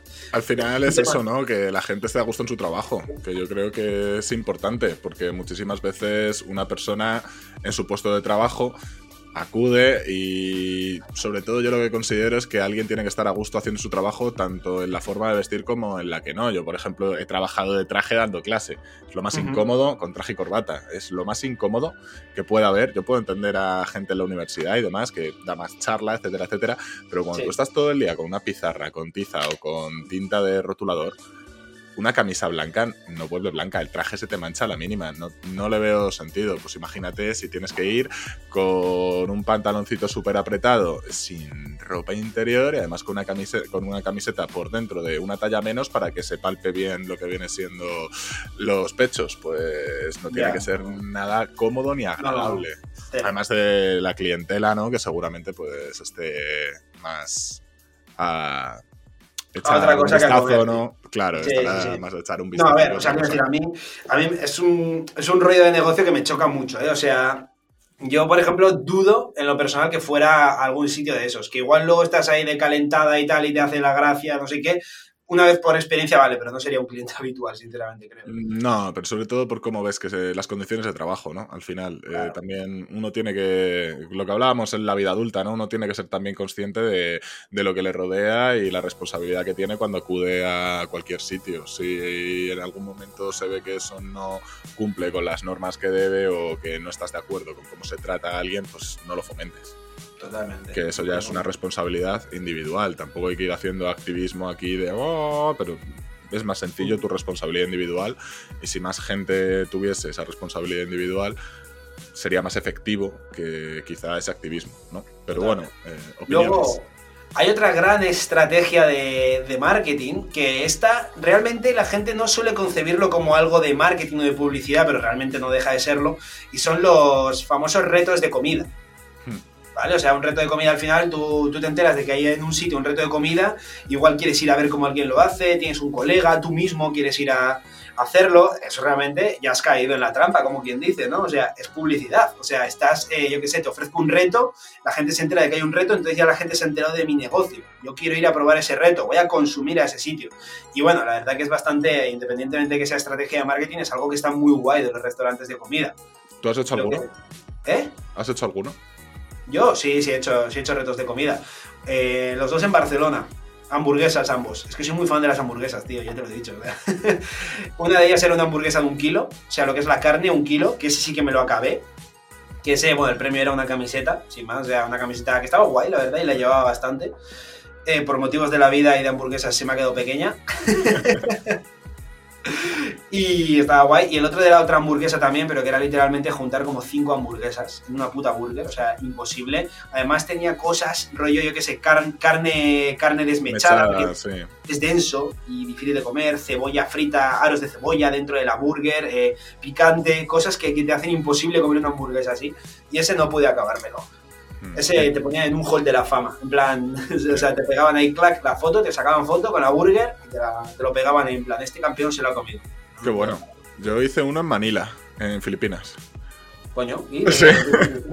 hamburguesa, hamburguesa. Eran nueve, nueve, carnes de hamburguesa con queso por encima, con carne mechada, con de todo y unas patatas fritas. Eh, no lo quisimos hacer rollo reto, en plan no nos pusimos ahí a comer a lo bestia. Yo creo que sí que podría haber conseguido el reto si me hubiese puesto a comer de tráeme agua, que me lo ventilo. Y no sé si era en 13 minutos comerte todo eso. Mm, era asequible. Yo lo digo, era asequible el reto, no era muy difícil. También te ponían un hall de la fama, no tenías que pagarlo, etcétera, etcétera. Pero claro, es que luego teníamos un vuelo de 13 horas hasta España. Eh, Fue curioso el vuelo. Me acuerdo de, de, un colega con el que estaba allí, que nos fuimos los dos de aventura. Eh, pf, pobrecito, porque a él sí que le entró el retortijón en el avión y no veas tú la gracia ahí en, bueno. a 10.000 metros de altura, cagándote vivo y diciendo por qué me he comido esa hamburguesa. El vuelo, el vuelo petardeaba y no era el avión, ¿no? El que lo, No, no. el que lo hacía. No, no, y, y él se tiró un buen rato en el baño, el pobre, ¿eh? Se tiró un buen rato en el baño. Yo lo llevé mejor, eh, pero él sí que sí que Ya lo ves. pasó bastante mal. Pues tenemos aquí cinco retos, cinco retos que, bueno, pues os diríamos que si conocéis retos nos los pongáis en un comentario y también que nos digáis si seríais capaces de comer alguno de estos retos, ¿no? De terminarlo con éxito. Y si habéis hecho algún reto, también comentadlo, que eso, eso Eso es es. interesante. ¿Y dónde lo habéis hecho? Que a mí ya os digo, a mí me flepan los retos, no he hecho muchos, pero me encantan. O sea, yo si me ponéis alguno por ahí por los comentarios, si es de España, cuidado. Cuidado, sí, sí. eh, Además, no sé, a lo mejor imaginaos que algún día se- nos, nos da por ahí y nos grabamos haciendo un reto, nunca se sabe. Yo firmaría, ¿eh? Dale, dale a esos retos. A ver, Vamos a por ello. El primero es un bocadillo de albóndigas de 5 kilos, ¿vale? Que, bueno, pues estos sobre todo son estadounidenses, que está en Bartolinis, en Illinois, y fue superado por Molly Schuyler, que es una chica que sale mucho en los vídeos de Stick. No sé si conoceréis Stick, Ah, que es un tío que hace muchos retos, y Molly además está súper delgada, es alucinante. Yo no sé, no sé Locura, cómo, cómo lo hace. Y bueno, pues se lo se lo ventiló, es que no, no sabría qué decir exactamente, ventiló, se lo reventó, lo devoró, lo estranguló en, siete- en menos de 7 minutos. lo aniquiló. En menos de 7 minutos. Sí, sí. Eso es casi kilo por minuto, ¿eh? Sí. Luego, además, eh, sacaron otra vez el reto después de este récord. Y claro, pues eh, como humanamente posible en menos de 7 minutos un bocadillo de 5 kilos de albóndigas no es fácil, ahora es que tú, junto con tres amigos, si conseguís bajar el tiempo de Molly, os dan 2.500 euros. Si bajas el tiempo de una persona, Sí, Solo, entre, entre cuatro. tres amigos. Entre cuatro, entre cuatro, tú y tres. qué barbaridad, ¿eh? Es una barbaridad. Molly, no sé si habéis visto algún vídeo. Yo, esta tía tiene. Bueno, Stick tiene vídeos con esta tía y es una cosa. Si veis que Stick come rápido, la tía, eh, como que Stick no es que sea un aficionado, es que es, es un niño. Es un niño que todavía no lo han destetado.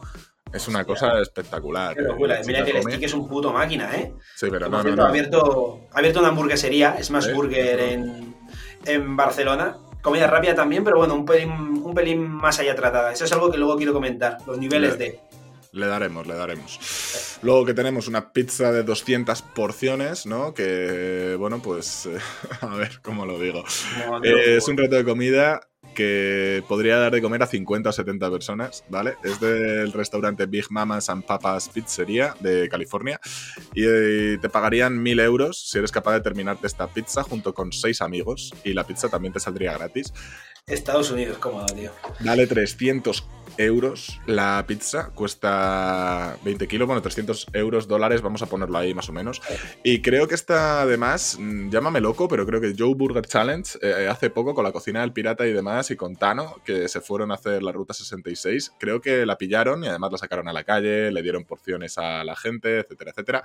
Así que yo creo que, que este reto aparte es una mala bestia, lo podréis ver en, algún vídeo de estos canales. ¿Tú cómo te ves con si este? Joe Burger Challenge es otro, otro jodido máquina. Por cierto, una cosa, para los chicos de YouTube, eh, estaréis viendo que de vez en cuando se me está apagando la cámara. No sé, no sé exactamente por cuál es el problema, pero bueno, eh, son momentitos. Ya lo siento, chicos. Bueno, es lo que hay, no os preocupéis. Ander va y vuelve como el Godiana. Eh, Tú serías capaz de con otro. Bueno, es que habría que escoger muy bien a los otros seis, ¿eh? Habría que elegir. Yo, yo, yo tengo mi. Yo tengo mi plantilla elegida para si algún día. ¿Sí? Pues algún día sucede esto. O sea, yo tengo en plan amigos, en plan como yo que sé, como si tuviera que elegir a otros dos colegas o tres colegas, yo tengo claro, claro quién sería. Lo que es que no Hostia. conoces. pero- No, no, no, no te preocupes. o eh, sea, son amigos de sin más, del grupo de amigos. Eh, sí. Hostia, eh, fíjate, yo, yo ahí prefiero quizá el reto individual, pero si tuviese que escoger, sí que a ti te metía. Eh, sé que Hombre, eres a una ver, mala bestia. Quiero decir, igual un poco ególatra, pero o sea, si una gran capacidad tengo yo es la de comer. O sea, Sí, soy sí. un puto pato sin fondo.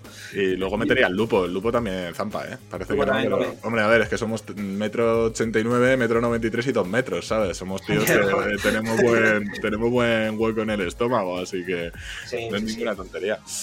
Luego fíjate que hay otra, que el tercer reto de los cinco que tenemos es una hamburguesa de 10.000 calorías, es decir, tienes energía para cinco días, Ah, básicamente sí, sí, sí. que está en el restaurante Heart Attack Grill de Las Vegas y bueno, pues está muy orgulloso este restaurante de ser uno de los que tiene las hamburguesas menos sanas del planeta. Eh, bueno, oye, también en cuanto a retos, pues habrá este No, no, tipo de cosas, ¿no? Y eh, bueno, es que esto es brutal. El, el restaurante en sí está ambientado como si fuese un hospital. Las camareras van uniformadas como enfermeras y a los clientes les, les hacen como el tratamiento de paciente, ¿no? Porque son tratados y caracterizados como si fue, estuvieran en un hospital. Les ponen una, una bata, un camisón, eh, etcétera, etcétera. Es curioso. Claro, y la hamburguesa, hay una de ellas que se llama hamburguesa cuádruple bypass. Con eso te lo digo todo, ¿sabes? De tu corazón aquí, hijo mío. Sí, porque lo necesitas después el bypass. O sea. Sí, hombre, es, es que joder, son 10.000 calorías y es un poco, pues no es como la que yo hice, tengo aquí la foto, no es como la que yo hice en Filipinas, pero, pero del estilo, ¿eh? Joder, qué pedazo de hamburguesa. Luego teníamos el burrito Travis de 4 kilos, ¿no? Que está en Albuquerque y bueno, pues puedes ir al K&I Dinner y te puedes enfrentar a este reto que está hecho con tres burritos de tortilla de harina con frijoles, carne de res y una sabrosa, o eso dicen, salsa de chile rojo sofrita con queso y como dos kilos de patatas. Y ya. claro, punto, ya, te da un infarto y a chuparla. Sí, eh, el reto consiste en que te lo acabes antes de una hora. Y si consigues superarlo, te va a salir gratis, ¿no? Una fotografía en el Hall de la Fama. Y si no, pues, ojo, solo cuesta 24 dólares. Cuidado, y la ¿eh? humillación de no conseguirlo. No es Bueno. caro, ¿eh? No es caro. No, no es caro. O 24 sea, por humillarte está bien, 24 euritos. Sí. Yo la verdad que sí, soy muy fan de los retos de comida. Hoy voy a ir a, hoy voy, hoy voy a, ir a cenar a un, a un sitio, creo, no estoy seguro, creo que tiene retos de comida, creo. Aún así no, no íbamos mentalizados. Es un sitio de burgers que está en Bilbao. Vamos a ir ahí en coche y todo ahí, tres cole- cuatro colegas. Vamos a ir a cenar ahí y a ver qué, a ver qué se cuece. Por cierto, hoy quiero hacer mención especial de que estoy grabando aquí el podcast mientras mis colegas, mi cuadrilla, mi grupo de colegas está de sidrería. Hablando aquí de, comida, están ahí de sidrería, un concepto vasco de comida que está muy guay, la verdad. No, no es comida rápida, ¿vale? es comida, de hecho, es comida muy tratada, muy, muy, muy cariñosa, digamos, o sea, se hace de manera muy, Artesanal. Te pones a reventar y no es sano porque te metes sidra hasta, hasta por vena, Y la prácticamente. sidra es peligrosa, ¿eh? La sidra es muy peligrosa. pero ahí Muy están. eh, de, de primero, normalmente en la sidrería se suele poner eh, de primero tortilla, no, eh, chorizo o chistorra, una de dos, que son especialmente sano. luego está la tortilla de bacalao, luego el bacalao, luego chuleta, luego queso con membrillo y nueces y en todo momento sidra, sidra, sidra sin parar, barra libre de sidra. Pagas unos 35 o 40 euros y sales de ahí pues, con una turcia que no puedes con ella. ¿Sana? No. ¿Comida puré, rápida? macho. Tampoco. Voy a comer un triste puré, macho. Me está, me está matando el podcast de hoy. Ok, muy bien. Pues la sidrería yo también la he probado. Fui al Terras Tour en Avilés. Que- que este- y también está muy chulo. Eh, eh, al igual que Ander, yo también os lo recomiendo porque sobre todo la experiencia, ¿no? Estar ahí... Pues son horas, es que son horas. Es que no es llegar, Mm. comer un par de horitas e irte, ¿no? Es que te puedes No, no. tirar todo el Tú día. entras a las 12, 12 y media, una, lo más tardar, empiezas ahí con un par de vasitos de sidra y claro, al final lo primero que te traen es el chorizo o la chistorra, es decir, eh, entrante. Vas ahí picando un poquito, tus 15-20 minutos de trámite hasta que te sacan el primer plato, que es tortilla de bacalao, que es como un segundo entrante, no es un primer plato. Está riquísima, además. Y vas ahí taca taca y te tiras ahí 4 o 5 horas. El problema es que sin parar de beber sidra. Ya. Y como tú bien has dicho, la sidra es peligrosa. La que sidra son es culines, ¿eh? O sea, son culines que te tomas de un trago. Es como estarte tomando chupitos. Sí, o sea, con menor graduación que un chupito, pero claro, eh, igual te tomas 40 chupitos. O sea, Claro, es que tú, tómate 40 chupitos de cerveza a ver cómo, cómo acabas, ¿no? Eh, No, peligroso, es peligroso, la verdad. Y ahí están ellos. Pues nada, que se lo pasen muy bien, claro que sí, que nos están dando mucha envidia. Vamos con el último reto, que sería el uno que Ander y yo iríamos de cabeza por él, que es el filete de ternera de 2 kilos. ¡Wow! Oh, por favor, este sí que ¿Pero en me modo, gusta. en modo cachopo o Sí. en modo filete? No, no, no, normal? filete, filete a la brasa. Filete normal. A la brasa, además con sus puntitos, eh, la foto que veo aquí no quiero ni mirarla, con su sal gorda por encima, su juguito. Ay, por favor. Escúchame, Además que la estoy viendo y estoy salivando. Es que sea, es horrible, es horrible. imagino la sal gorda ahí, un poquito de pimienta, esa salsa que sale de la propia sartén, ahí entre la, la mezcla del aceite y los líquidos. La que sangre, joder, la sangre. A mí me encanta lo- que sangre, tío. Se lo pillas ahí con pan. ¡Fras! ¡Guau, guau! ¿Qué, qué, qué Sí. crimen cometes ahí, chaval? Sí. Pues nada, cuentas con una hora para devorarlo, ¿no? A tope. Eh, yo este me lo acabo seguro y en menos de una hora seguro, además, porque me encanta la carne. Eh, mi tío era ganadero, que en paz descanse, y yo en cuanto a carne sé un rato, gracias a él. Y bueno, pues cuesta 72 dólares y evidentemente si lo pierdes, pues a tu casa. Y si lo ganas, pues mira, gratis y además te vas al Hall de la Fama, que también es muy importante. Nunca falla, ¿eh? El hall de la fama, está Sí, en todos el, los lados. el Hall de la Fama. Y por último, pues hacer un- una mención ¿no? a Stick, ¿no? que, que tiene un récord en el libro Guinness, que tiene además muchísimos seguidores, muy conocido, y tiene el récord Guinness de comer más nuggets del McDonald's en un minuto.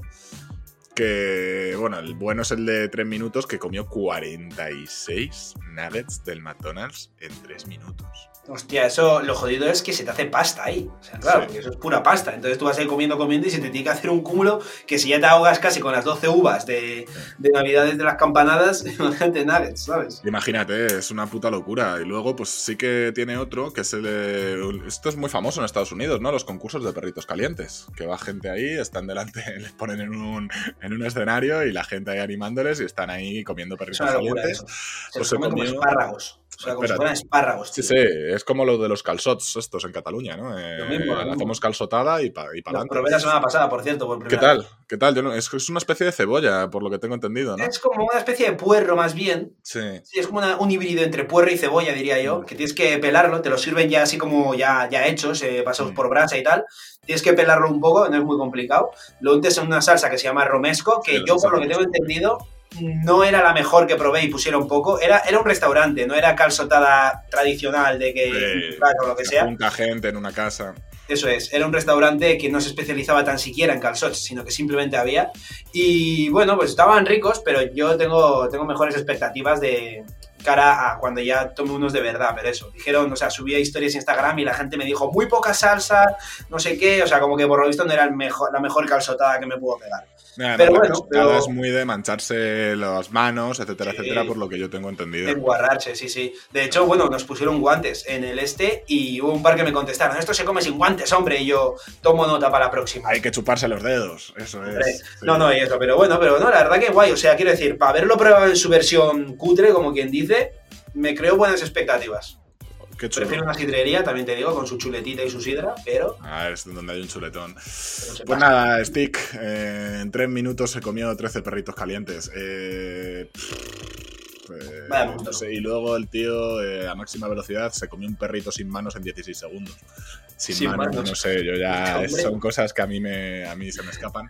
Yo eh, Stick es un ejemplo a seguir, ¿eh? O sea, quiero decir, es un tío que come como un cabrón, disfruta de la comida y el cabrón está mazadísimo, porque igual la gente que no, que no conoce a Stick está escuchando hablar de este hombre y pensará en un señor súper super obeso, yo que sé, 150 kilos, tal. No, no, no, no. Es un tío que, que te parte la vida con los puños. O sea, Sí, la verdad es que yo creo que para ser una persona que se dedica profesionalmente a ello tiene que tener un nivel de ejercicio físico alto para luego todo lo que come quemarlo, porque es que sí, sí, yo le seguía, yo le seguía mucho en YouTube antes mm. y, el tío explica sus rutinas y demás, ¿eh? O sea, y dice, no, no, yo eh, una o dos semanas de preparación estomacal para cada reto, eh, después de eso automáticamente casi nada más comer a andar dos o tres horas, o sea, el tío es preparación, ¿eh? o sea es mitad don, diría yo. O sea, que por un lado tienes que tener un cuerpo que, de manera innata eh, Dios te lo haya creado así. Y por otro lado, mucho trabajo y mucha preparación. O sea, yo creo que tienen que ser las dos cosas. O sea, suerte y preparación. Sin una de ellas, está jodido.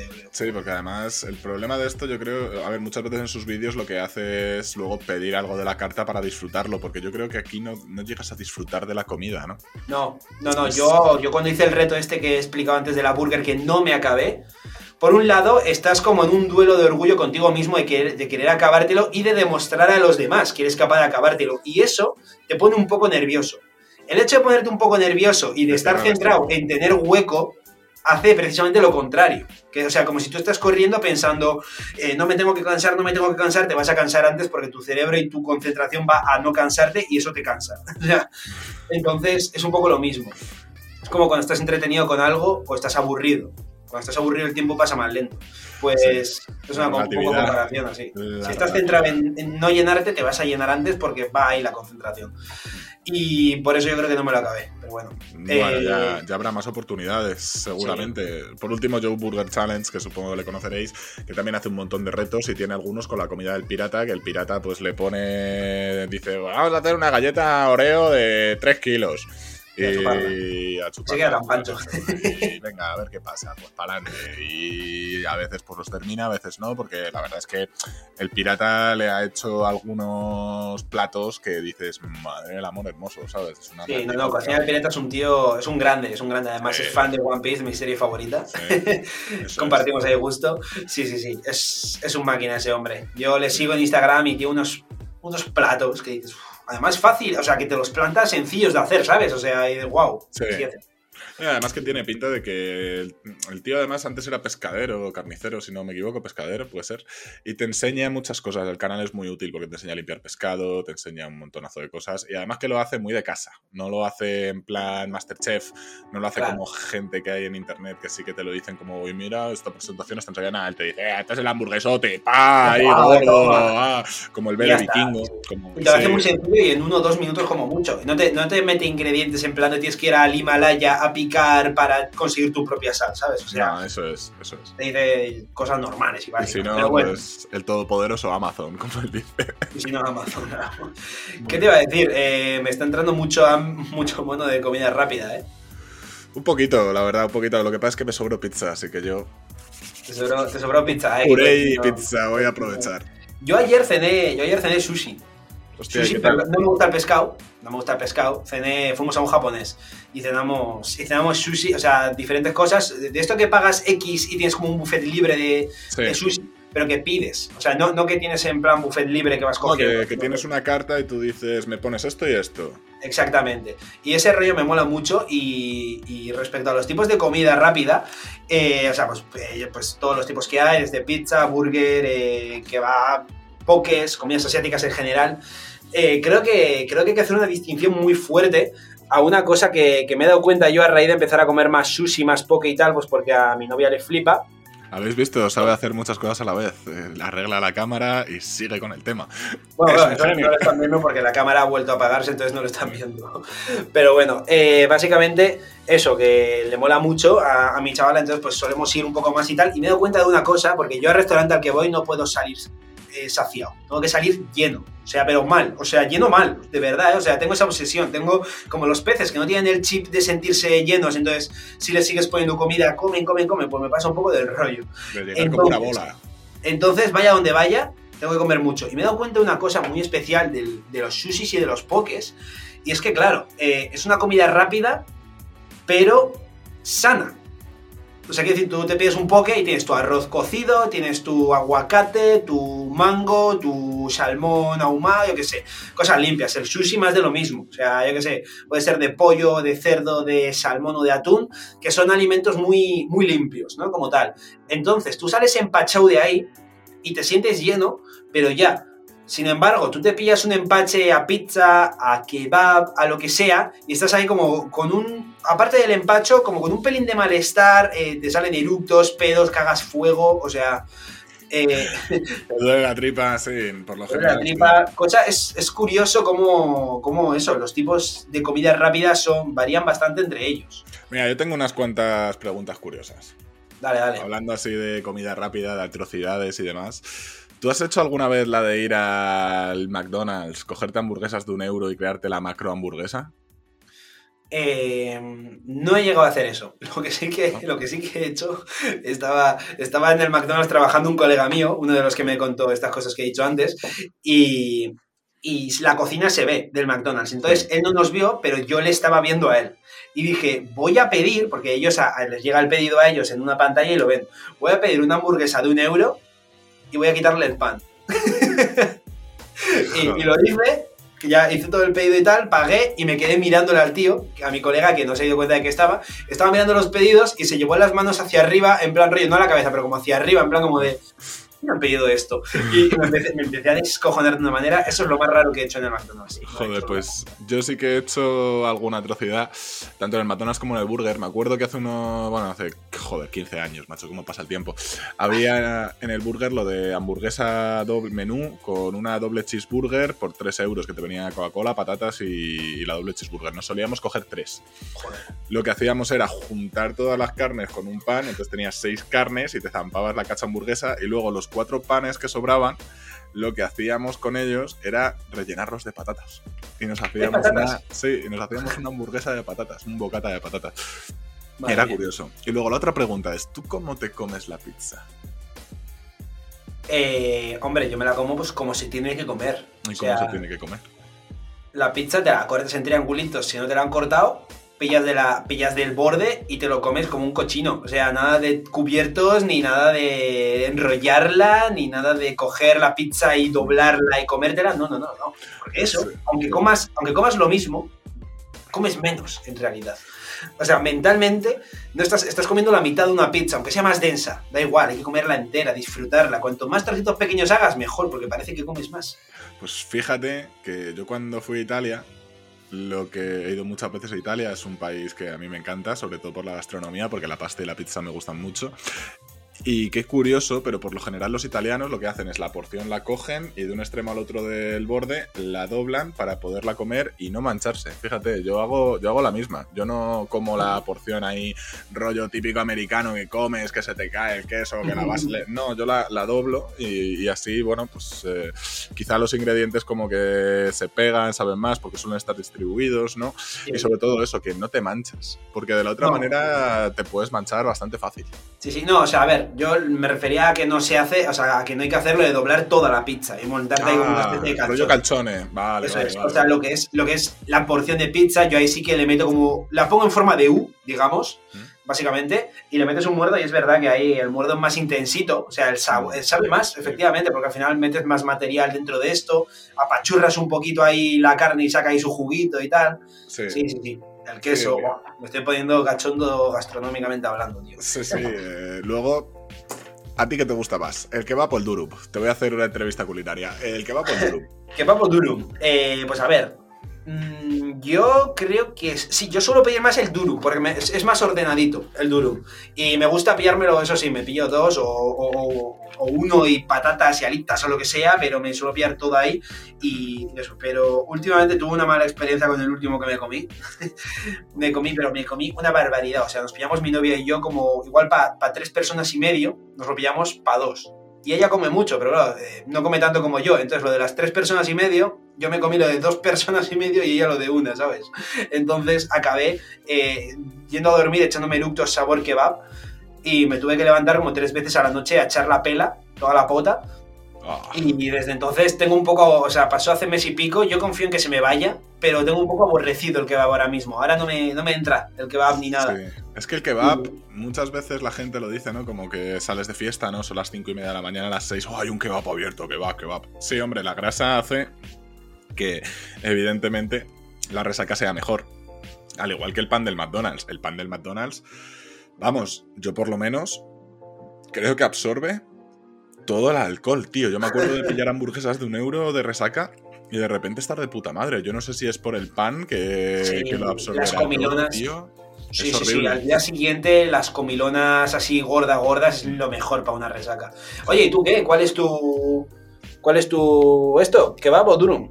Durum, durum. Durum también. Sí, porque el kebab te manchas mucho y al final el kebab tiene mucho pan y te llenas de pan sí, el pan, de, sí, el pan este de pita creo que se llama, que es algo más gordito y más denso que... Sí.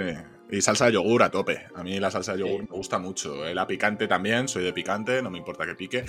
Pero, pero bueno, yo creo que, la salsa de yogur. Vamos con otra. Vamos con otra. Imagínate, vamos a pedir a, a un chino, como se suele denominar, ¿no? Ajá. ¿Qué dos cosas te pides? En un chino, a ver, a ver. En un chino yo normalmente me pediría, por un lado, eh, arroz con pollo al curry. Eso me mola bastante, ese plato que es un plato así como grandote y tal, ¿sabes? O sea, un lado el arroz y el otro pollo con salsa curry que lo mezclas todo y montas ahí una guapísima. ¿Y qué otra cosa? La otra cosa ya es en lo que dudo un poco y en lo que es, según me dé. Sushi no pillaría, probablemente. Eh, responde tú mientras tanto y así. Ah, yo lo tengo muy claro. Tallarines tres delicias y pollo teriyaki. Pollo teriyaki puede ser. Clarísimo, ¿eh? Sí, sí, sí. Pollo en salsa teriyaki puede ser, estoy de acuerdo. Yo soy muy de pollo en casi cualquier cosa, o sea, en americano, asiático, japo, genérico, lo que sea, cualquier cosa, casi siempre pollo. Y mira, sí puede ser que el pollo teriyaki sea una buena opción. Fíjate que yo cuando estuve en Marruecos, eh, allí viviendo, eh, había muchas pollerías por la calle. Me acuerdo una avenida donde yo estaba ¿Ah, que era pollerías que estaban todo el rato pues haciendo pollo a la brasa y lo vendían muy bueno, tío. Estaba muy rico y no era caro. No sé si era por 8 euros, te llevabas el pollo, te llevabas una de patatas, una de arroz, salsas, eh, para comer una familia. Era, era espectacular y aparte el pollo tú lo veías ahí como lo estaba haciendo. Evidentemente se hace estilo Marruecos, que la sanidad de Marruecos no es la de, yo qué sé, Chile, ni Argentina, ni México, ni España. No es lo mismo. Pero, joder, estaba muy, muy, muy, muy rico. Muy rico. Qué bueno. Vamos a por otra. ¿Te has, preparado preguntas, eh, cochino? Eh, yo, yo, bueno, siempre te traigo sorpresas. Si estamos pidiéndonos un poke, ¿qué cuatro ingredientes le pones? ¿Por qué me preguntas eso? No sé, porque quiero.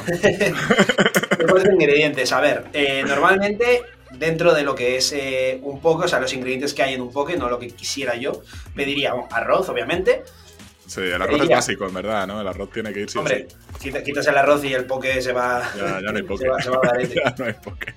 Arroz, eh, pondría pollo, también, ya he dicho que soy muy de pollo y es, es habitual que haya como taquitos de pollo cocido pasados por la plancha o lo que sea, pues pondría esos taquitos. Pondría aguacate y pondría edamame, las, las, esto, las, las habas. Las habas, eso, las judías estas japonesas que son muy habituales en los poke, pondría esos cuatro, esos cuatro ingredientes. ¿Tú cuáles pondrías? Yo seguramente pondría tofu, pondría mango, pondría aguacate también, y luego ya, pues depende, a lo mejor cebollino, pero pondría una salsa, la de la mayo chili no sé qué, eh, que está muy rica. Pondría esa, joder, que... Ya, pues yo, yo, yo no he, no he, contado. Yo le pondría, jodería un poco el, el, fitness y le pondría miel y mostaza. Miel y mostaza, hostia, joder. Eso no puede estar malo. Creo que no lo he probado, ¿eh? Pero... No malo las me acuerdo que en el Aldi había unas patatas fritas, tío, que eran de miel y mostaza y eran las mejores. Que las han quitado, no sé por qué, pero eran las mejores de Las quitaron, no. Madre mía. Putada, ¿eh? Y luego, en cuanto a la última pregunta ya de estas, en cuanto a pizza, ¿cuál es tu pizza favorita? Pizza favorita. Mm, no, no, tengo una en concreto, pero sí que te puedo dar una idea de lo que sería mi concepto de pizza favorita y a lo que suelo guiarme sí. cuando voy a restaurantes.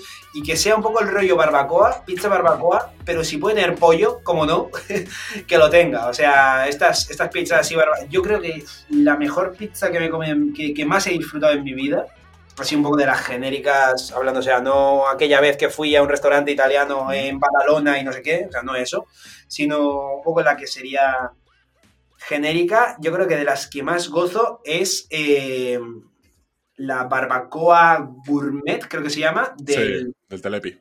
Del Telepi. La barbacoa gourmet, yo creo que es de las que más disfruto. Pues fíjate que yo del Telepi hay una que me encanta, que todo el mundo dice que es una guarrada, que es la pizza hamburguesa.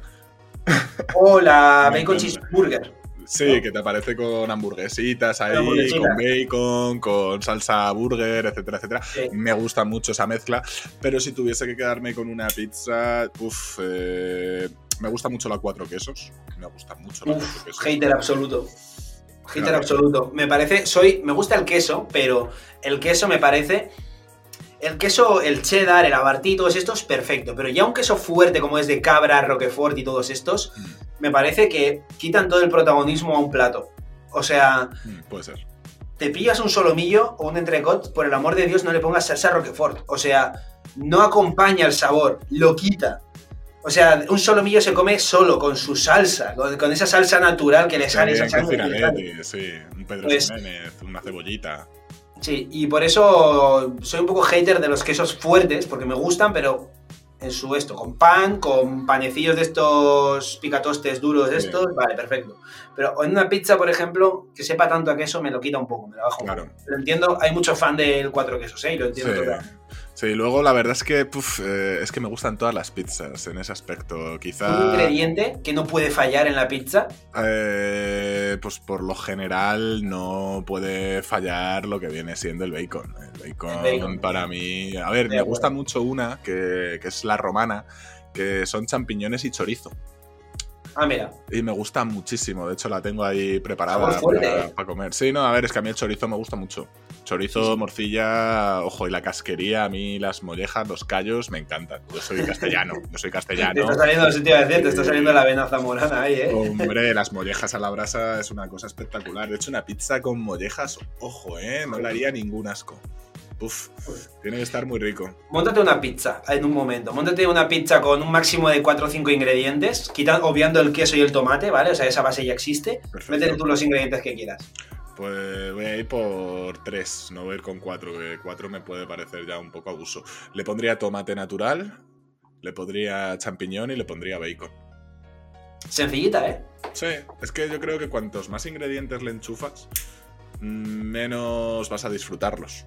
Sí, a mí es lo que más me gusta del Telepi, que tiene pizzas ahí bien cargaditas. Me mola. Sí, a mí, en ese aspecto, Papa John's, no sé si has probado Papa sí. John's. Sí, sí. Pues que te viene ahí con la salsita de ajo para los bordes que decía yo antes. Papa John's, ojo, cargan mucho las pizzas. Mola, a mí eso me mola mucho. El guarreo así intenso, una bomba de sabores, digamos, una experiencia buena para el paladar, me flipa. Sí. Yo, si tuviera que montar una pizza perfecta, sería en lugar de tomate de base, salsa barbacoa, a poder ser, y pollo cebollita pochada, pero pochada, ¿eh? O sea, ni frita, ni, ni durita, ni nada, que esté blandita, de esta cebolla caramelizada, digamos, sí. ahí. ¡Buah! Eso. Eh, o sea, pollo, bacon también, cebolla pochada, esas tres sobre todo, y a partir de ahí ya puedes des desvariarme todo lo que quieras y meterme lo que te salga de la poronga. Pero esas, esas tres cositas, ¡buah! Sí, no, bueno. No. Y, y, el bacon a que está un ¿eh? pelín más tirando igual a crispy incluso hmm. que a blandito. Que también te lo acepto blandito, ¿eh? porque tiene más sabor a bacon. Pero... Sí, muy buena pinta. Y por último, pues, Ander, si tuvieses que hacer una hamburguesa casera, Uf, ¿Cómo sería? Eh, ahí ya ha ido la especialidad de Ander. Ander aquí está sin espérate que me estoy montando aquí una, una carta gourmet Vamos. en la cabeza que flipas. Pero vamos también a distinguir eh, dos tipos de hamburguesas, ¿vale? Eh, Hazme una normal de carne picada y hazme una de pollo.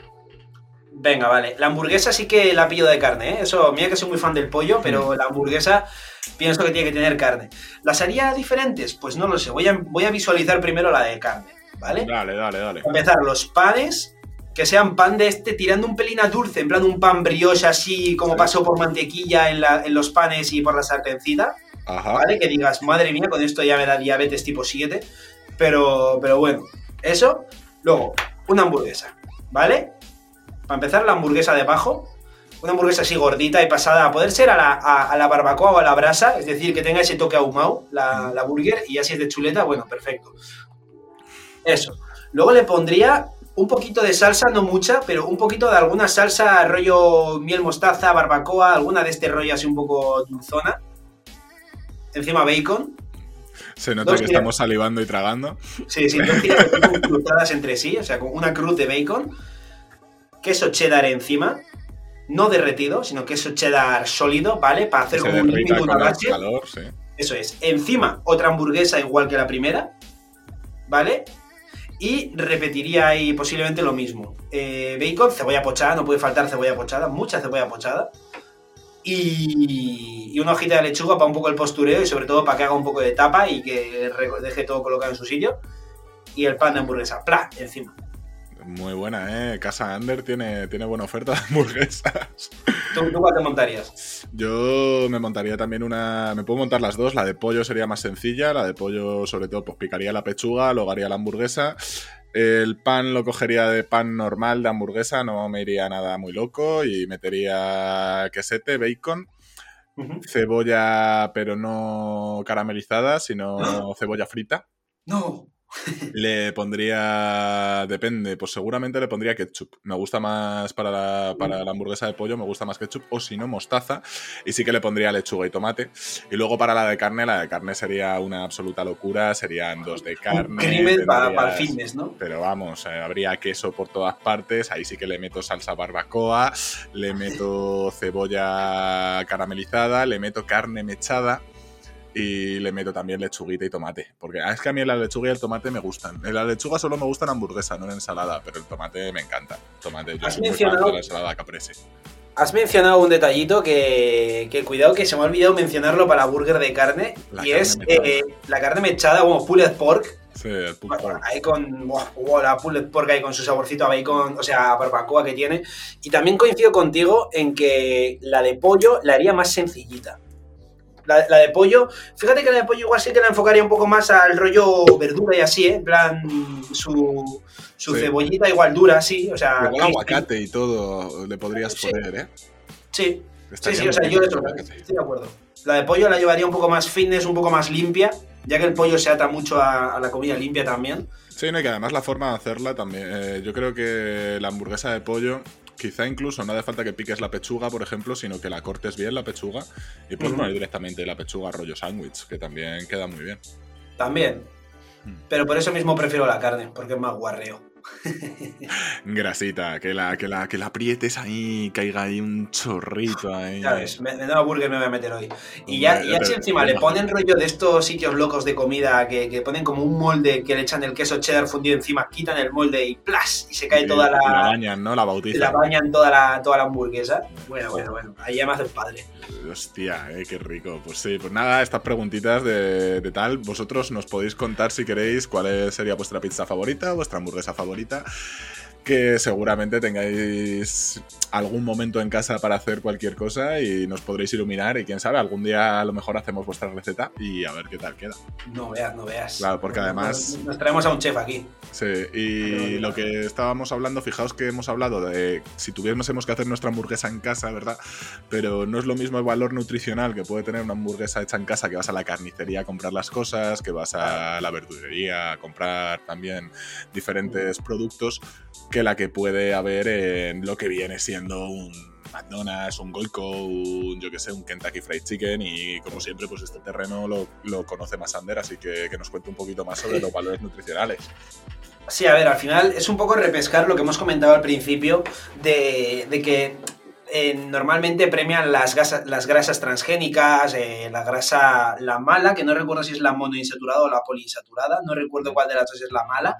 Pues bueno, pues la mala reina en la comida rápida, básicamente, mientras que si te haces una hamburguesa, como hemos dicho nosotros en casa, al final esa carne, ese pollo eh, va a ser más puro, va a ser de carnicería o de supermercado, aunque sea. Donde, donde reina más la proteína que la grasa y demás, y eso al final hace que una, por un lado, digieras mejor, por otro lado, eh, asimiles unos nutrientes más sanos y buenos para el cuerpo, que, pues bueno, a ver, una hamburguesa, si le metes las guarradas de bacon, de pan y de todo, la hagas en casa o no, no va a ser especialmente sana y especialmente fitness. Pero bueno, te puedes ahorrar un trecho muy grande donde no metes la carne en una freidora, sino que la haces a la plancha tú, en una freidora de aire o con un poco de aceite o lo que sea. No, y la freidora de aire queda muy bien. Yo hace poco hice hamburguesas de pollo y queda muy bien. A ver, evidentemente, no es igual de jugosa haciendo no, pero bueno. etcétera, etcétera, pero pero la engañas un poco con especias, con el aceite este Fliss Fliss, el pulverizador este de aceite que, hay ahora que se compra en cualquier súper. Le mm. echas un poquito en plan para bañarla un poquito para que no se reseque la burger y selle ahí dentro la, el aguilla y la grasilla esta que tiene, la poca que tenga una burger y queda de locos, ya te lo digo yo. Sí, y eh, además el aceite ese os recomiendo que si no os compréis un pulverizador, que también podéis poner aceite vuestro, porque el aceite, el aceite este que venden tiene un gas dentro para que salga ahí rollo como, como un spray de pintar, ¿no? De hacer graffiti. Pero yo, por ejemplo, tengo el pulverizador, que directamente tú metes el aceite y pa, pa, pa, que sería como, yo que sé, cualquier pulverizador de agua, de un perfume, etcétera, etcétera. Está bastante bien. Exactamente. Entonces, el, el valor nutricional la calidad y el precio, evidentemente, son definitivos, ¿verdad? Claro, la calidad y el precio al final, si en un restaurante de comida rápida, si al final si buscas eh, el principal objetivo que es atraer gente joven, gente con poder adquisitivo más bajo medio, eh, vas a tener que buscar un precio bajo y normalmente eso suele ir atado de una peor calidad. A recortar costes, evidentemente. Entonces al final, pues, eh, por un lado, peor calidad y por otro lado, gran cantidad de esta comida de baja calidad, lo cual normalmente hace, normalmente, o sea, muchas veces pues estarán venga a pedir pedidos, pero muchas veces pides al por mayor para que te salga aún más barato y eso, implica estar almacenándolo, eh, a ver qué condición tiene ese almacenaje, a ver em, cuánto tiempo aguanta esa carne sin que se, bueno, carne o productos sin que se caduque, a ver si te lo están vendiendo rozando la caducidad, incluso habiéndola pasado un poco. ¿Sabes que una hamburguesa del McDonald's, esto me lo dijo mi colega, eh, McDonald's o Burger King, no me acuerdo, o igual las dos, tienen una vez hecha una caducidad de dos o tres horas? No jodas. Sí, o sea, a ver, que igual luego te la puedes comer y no pasar absolutamente nada. Pero como tal, la caducidad que tiene, al igual que un yogur que te lo puedes comer con una semana de caducidad y no pasa nada, pues con esta carne una vez hecha, se supone eso, que, a las horas se, ya hay que tirarla. Fíjate, y además hay muchos vídeos de que tú puedes dejar una hamburguesa del McDonald's meses y conserva el mismo aspecto. Sí, perturbador cuanto menos. Sí, eso será, eso será por los conservantes y todo eso que le echas. Es que tiene que tener una cantidad de mierda. una, de las cosas, una de las cosas que tiene, uno de los secretos que tienen probablemente todas pero absolutamente todos los alimentos de comida rápida, incluso los que te compras en casa, eh, una pizza de, yo que sé, de caseta radella, de cualquier marca, una comida básicamente de horno, de esta rápida. Si os fijáis en los ingredientes, una cosa que tendrá siempre es el glutamato monosódico, que es un potenciador de sabor. Es decir, pues un poco pues que tú le echas eso y todo va a saber mucho más fuerte y mucho más rico. O sea, tú te comes una pizza del Domino's Pizza y flipas con el poder que tiene de sabor esa carne. O sea, tú comes y te joder, o sea, te, te, hace salivar la, comida. Esa. Entonces, eso se debe al glutamato monosódico, que es un potenciador de sabor bastante tocho. Y no sé hasta qué punto será sano o no será sano. Fíjate que, hay, hay... Al lado sano. Hay un humorista que ha creado un personaje que se llama el Uncle Roger, que él es, asiático, ¿no? Y es, bueno, supongo que será británico o americano, pero sus rasgos son asiáticos y de descendencia asiática, por tanto. Y el tío siempre dice que le falta MSG, que supongo que será justo lo que dices, ¿no? El glutamato sódico y que le echa siempre de eso a la comida. Y puede ser que también muchos restaurantes asiáticos tengan esa, esa pequeña tradición o esa pequeña costumbre, ¿no? De echarle el glutamato, porque al final es que es lo que tú dices, realza el sabor, pero es un sabor artificial, ¿verdad? Entonces, no sé, eh, puede, ser, puede ser bastante curioso. Puede ser De hecho, curioso. igual le quitas el glutamato monosódico de esas cosas y sabría, y sabría posiblemente bastante o a plástico o cutre. Sí. Es decir, tú haces una hamburguesa, o sea, una pizza en casa casera. Y a ver, también es verdad que como son elementos, ingredientes más naturales probablemente que los que serían en un restaurante de comida rápida, ya eso trae per se un sabor un poco más natural y más potente, pero igual igual no saben tan fuerte como, como en un restaurante de comida rápida. Sí, la verdad es que al final nos venden sobre todo ese sabor, pero ese sabor muchas veces está, está de alguna manera adulterado artificialmente, claro. Pero bueno, también en este tipo de restaurantes las polémicas no solamente suelen estar en la comida, ¿no? Sino en el servicio al En la cliente. atención, sí, en la atención al servicio al cliente. Claro, ¿tú has tenido alguna polémica, algo con servicio al cliente?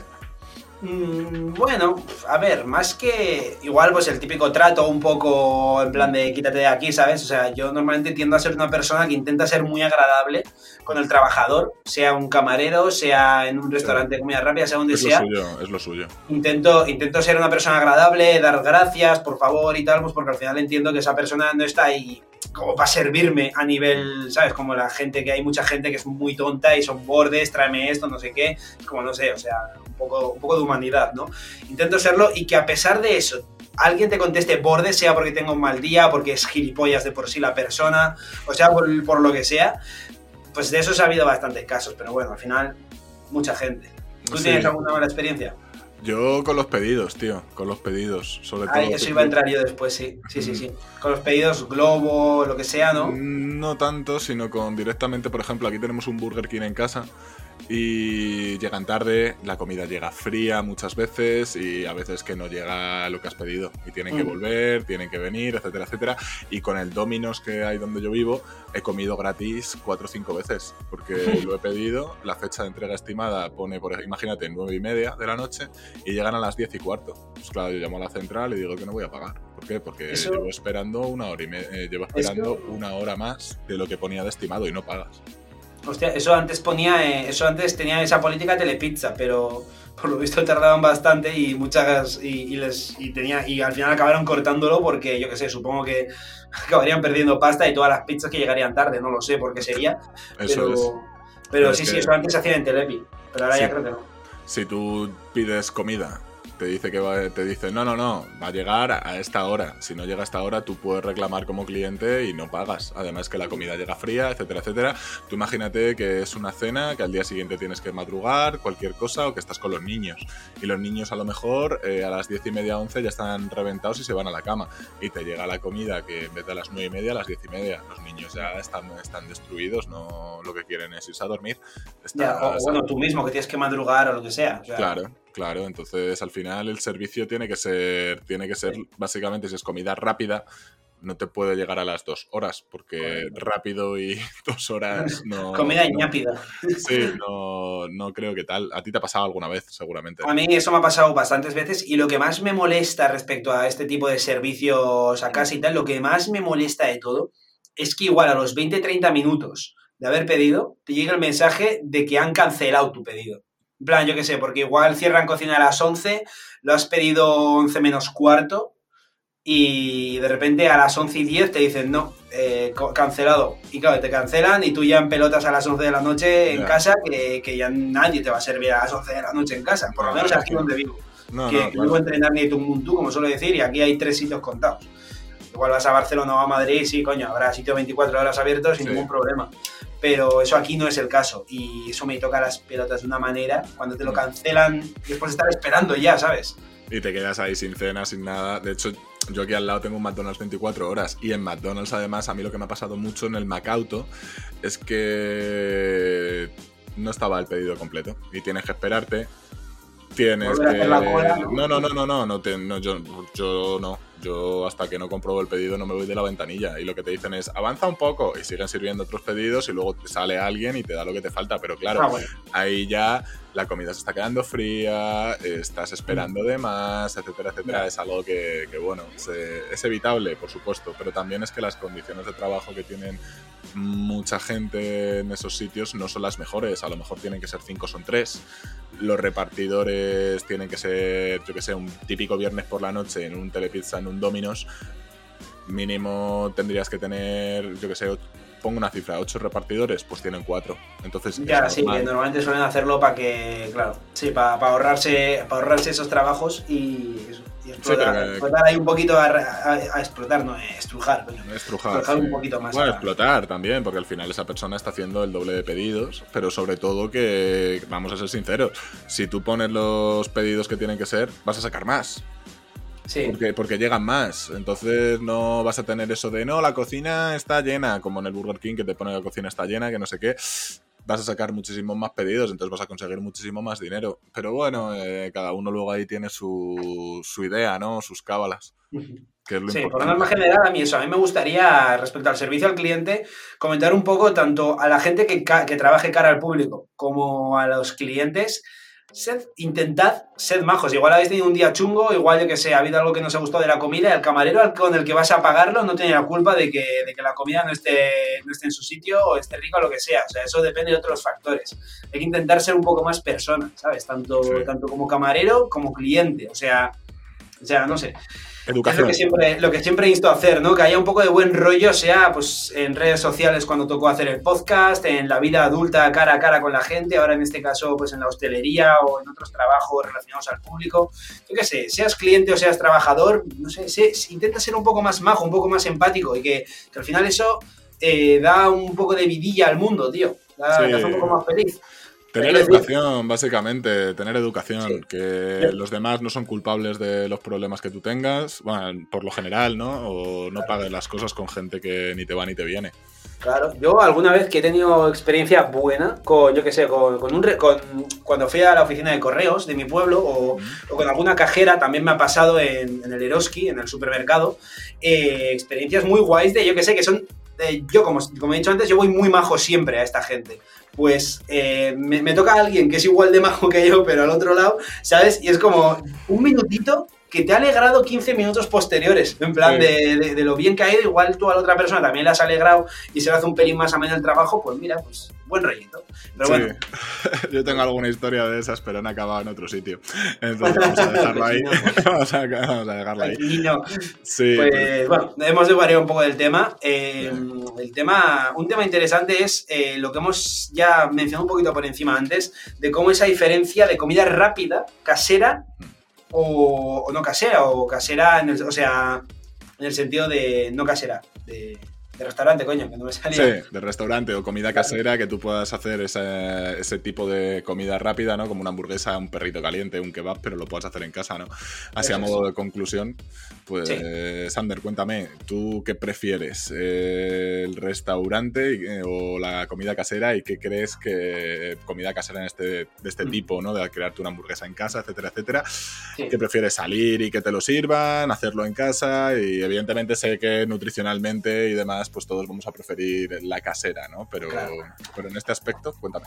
Hmm. Pues eso un poco depende del modo en el que me pille. O sea, igual yo que sé, pues estoy con. Si estoy con colegas, por ejemplo, igual me pinta más, me apetece más ir afuera a, yo que sé, pues estás ahí, te echas un par de cervecitas, que, no hagas nada, solamente pagar, o sea, que, que te lo traigan ahí cocinado ya, rico va a estar igual, igual. Entonces, depende un poco del modo, porque luego también a veces, a mí es que me mola bastante cocinar, o sea, no alta cocina, pero sí cocinar pues tus inventadas, ¿no? Montarte una pizza, un arroz con sus cositas, un no sé qué, eso me mola mucho. El arroz con cosas.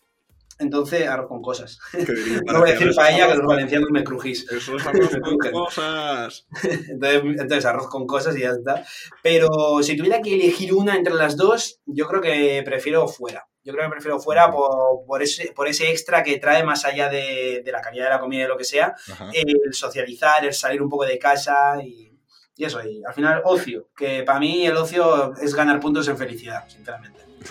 Yo en este aspecto creo que un equilibrio, un equilibrio. Eh, se puede hacer también el ocio en casa, ¿no? Yo en ese aspecto, pues viene gente a comer o a cenar, etcétera, etcétera, preparamos cualquier cosa. Y también salir fuera está chulo. Además, al final, muchas veces la diferencia que hay entre irte a un local, ya no de comida rápida, sino que hagan comida rápida de calidad, que puede ser 20 euros por persona, etcétera, etcétera. Si tú te montas algo en casa, al final vas al supermercado y compras con los ojos, no compras con el cerebro, o compras con el estómago, y sueles comprar que acaba siendo el precio más o menos el mismo. A lo mejor la diferencia hay 3 euros por persona, algo de eso. Sí. Así que, sin más, eh, considero más que ir a un restaurante y todo eso es también por el ocio posterior, ¿no? Porque luego sales, tomas unas copitas, algo, etcétera, etcétera. Y nada, yo ahora mismo en el momento que estoy de mi vida de, de, de liado, prefiero, prefiero desconectar un poco y ponerme a cocinar en casa, aunque sí que he sido mucho de, de todos los sábados o todos los viernes es a la cenar y luego copitas, que es muy sano también. Sí, yo, yo ahora también estoy un poco en un equilibrio entre ambas. O sea, yo estoy un poco 50-50. En plan, Mm. Entre semana me hago ahí, incluso los viernes ya, me hago en mi casita mis cosas, mi, soy muy fan del arroz con cosas, literal. O sea, me hago una vez a la semana, casi me lo hago. ¿eh? En plan, arroz con pollo, pimiento verde, rojo, amarillo, cebolla pochada, un poquito de cayena. Buah, pongo ahí. Fíjate. Fíjate que curioso porque yo acabo de pedir por Amazon un cortador de estos de verdura y se van a poder hacer espaguetis de calabacín. Toma ya. Y ojo, eh, los espaguetis de calabacín están cojonudos. Te haces un poquito de pollito con sus cosi, con sus especias, al curry, como tú quieras, y luego con los espaguetis de, de calabacín. Y eso, chicos, tenéis que probarlo porque está súper rico. Ya ves, ya ves, qué rico, madre mía. Eh, algún, algún podcast de hablando de nuestra vida culinaria puede molar, ¿eh? Al- Algún Sí. platito que nos montemos, nos traemos a un, a un chef aquí a hablar también. Puede estar guapo, puede estar guapo. Estaría muy chulo, sí, sí. Que nos opine sobre la comida rápida de los restaurantes. Sí, como siempre, decídnoslo si os apetece. Pues nosotros Obviamente. lo incluimos en la lista y bueno, pues lo incluiremos en la lista. Luego ya, a ver, Luego a ver ya, cuándo ah, llega. A ver Obviamente no llega, vamos a, porque- como ya dijimos, estamos abiertos a que todo el mundo nos- nos- se nos proponga, digamos, ¿no? Y nos diga su, su oficio, lo que puede ofrecer al podcast y demás. Lo apuntamos y ya, pues bueno, se va decidiendo si, si se mete o no al final. Sí, e a- iremos contestando, porque chicos, Mm. tenemos muchos correos y sobre todo lo que no hemos tenido es tiempo, porque al margen del podcast ya sabéis que cada uno lleva su cosa, su faceta laboral, su faceta personal, y está, pues la verdad es que está siendo febrero un mes muy cargado. Está cañero, está cañero. Sí, está cañero, pero bueno, mejor que esté cañero a que esté parado, ¿no? Que eso, Hombre, no eso veas, no también es importante. Así que nada, bueno, ¿alguna conclusioncita? Pues nada, pues básicamente que, la comida rápida está bien y está mal en ambos sentidos. Es decir, eh, yo creo que nadie, nadie, nadie va a ser castigado por de vez en cuando darte tu caprichito y coger y, irte a, pues, a un Burger King, a un Foster Hollywood, a un McDonald's, a lo que sea, con tus colegas, ¿no? Al final eso es algo que, que ganas puntos en salud, aunque los pierdas un poco en salud física, los ganas un poquito en salud mental, diría yo. Eso por un lado, y por otro, pues que claro, eso no implica ya que, venga, vamos a ir todos los fines de semana o todos los días a, a comer a un sitio de comida rápida. Eh, yo creo que está bien ir de vez en cuando, porque eso implica lo que digo, ganar puntos en ocio y salud mental, pero con su control, al final, pues como con todo, ¿no? Hasta el deporte en exceso es malo. O sea, Eso es, sí, sí. El deporte es la principal causa Rodrigo? de lesión. ¿qué conclusión lo sacas tú? Yo saco la conclusión de que está muy rica, eh, es llevable, está chulo por el aspecto social, ¿no? Sobre todo también el aspecto de pareja, sales a comer por ahí, etcétera, etcétera, aunque vayas a comida rápida, aunque sea más restaurante, etcétera, etcétera. Y me gusta, sí. También soy de los que piensan que se puede hacer en casa, así que me gusta también hacer cositas en casa. Soy una persona que le mola cocinar. Así que una vez a la semana sí que a lo mejor pido, pero no mucho más. E intento cocinar yo, que, que también es una forma de desestresar. Me parece que para socializar está genial y que, bueno, pues a lo largo del podcast ya habéis visto que hay un montón de, de oferta, hay un montón de cosillas, que os hemos hecho muchísimas preguntas, que esperamos vuestra contestación, vuestra respuesta en los comentarios. Y Correcto. nada, poquito más que decir, que muchísimas gracias por haber estado ahí, tanto a los televidentes como a los oyentes. Efectivamente. Y poquito más, que nos vemos el próximo martes o miércoles por la mañana, según a qué hora nos pilles, eh, si volviendo del trabajo yendo al trabajo o a estudiar. Y nada, pues eso, que un besazo enorme, que me voy a comer una pedazo de hamburguesa esta noche que flipas, porque va a entrar un mono increíble y voy a ir a disfrutar como un bebé. Sí. Y poquito más. Yo voy a por mi puré y a por mi pizza y un besote y que tengáis un buen fin de semana. Eso es, un besazo equipo. Hasta luego. Chao.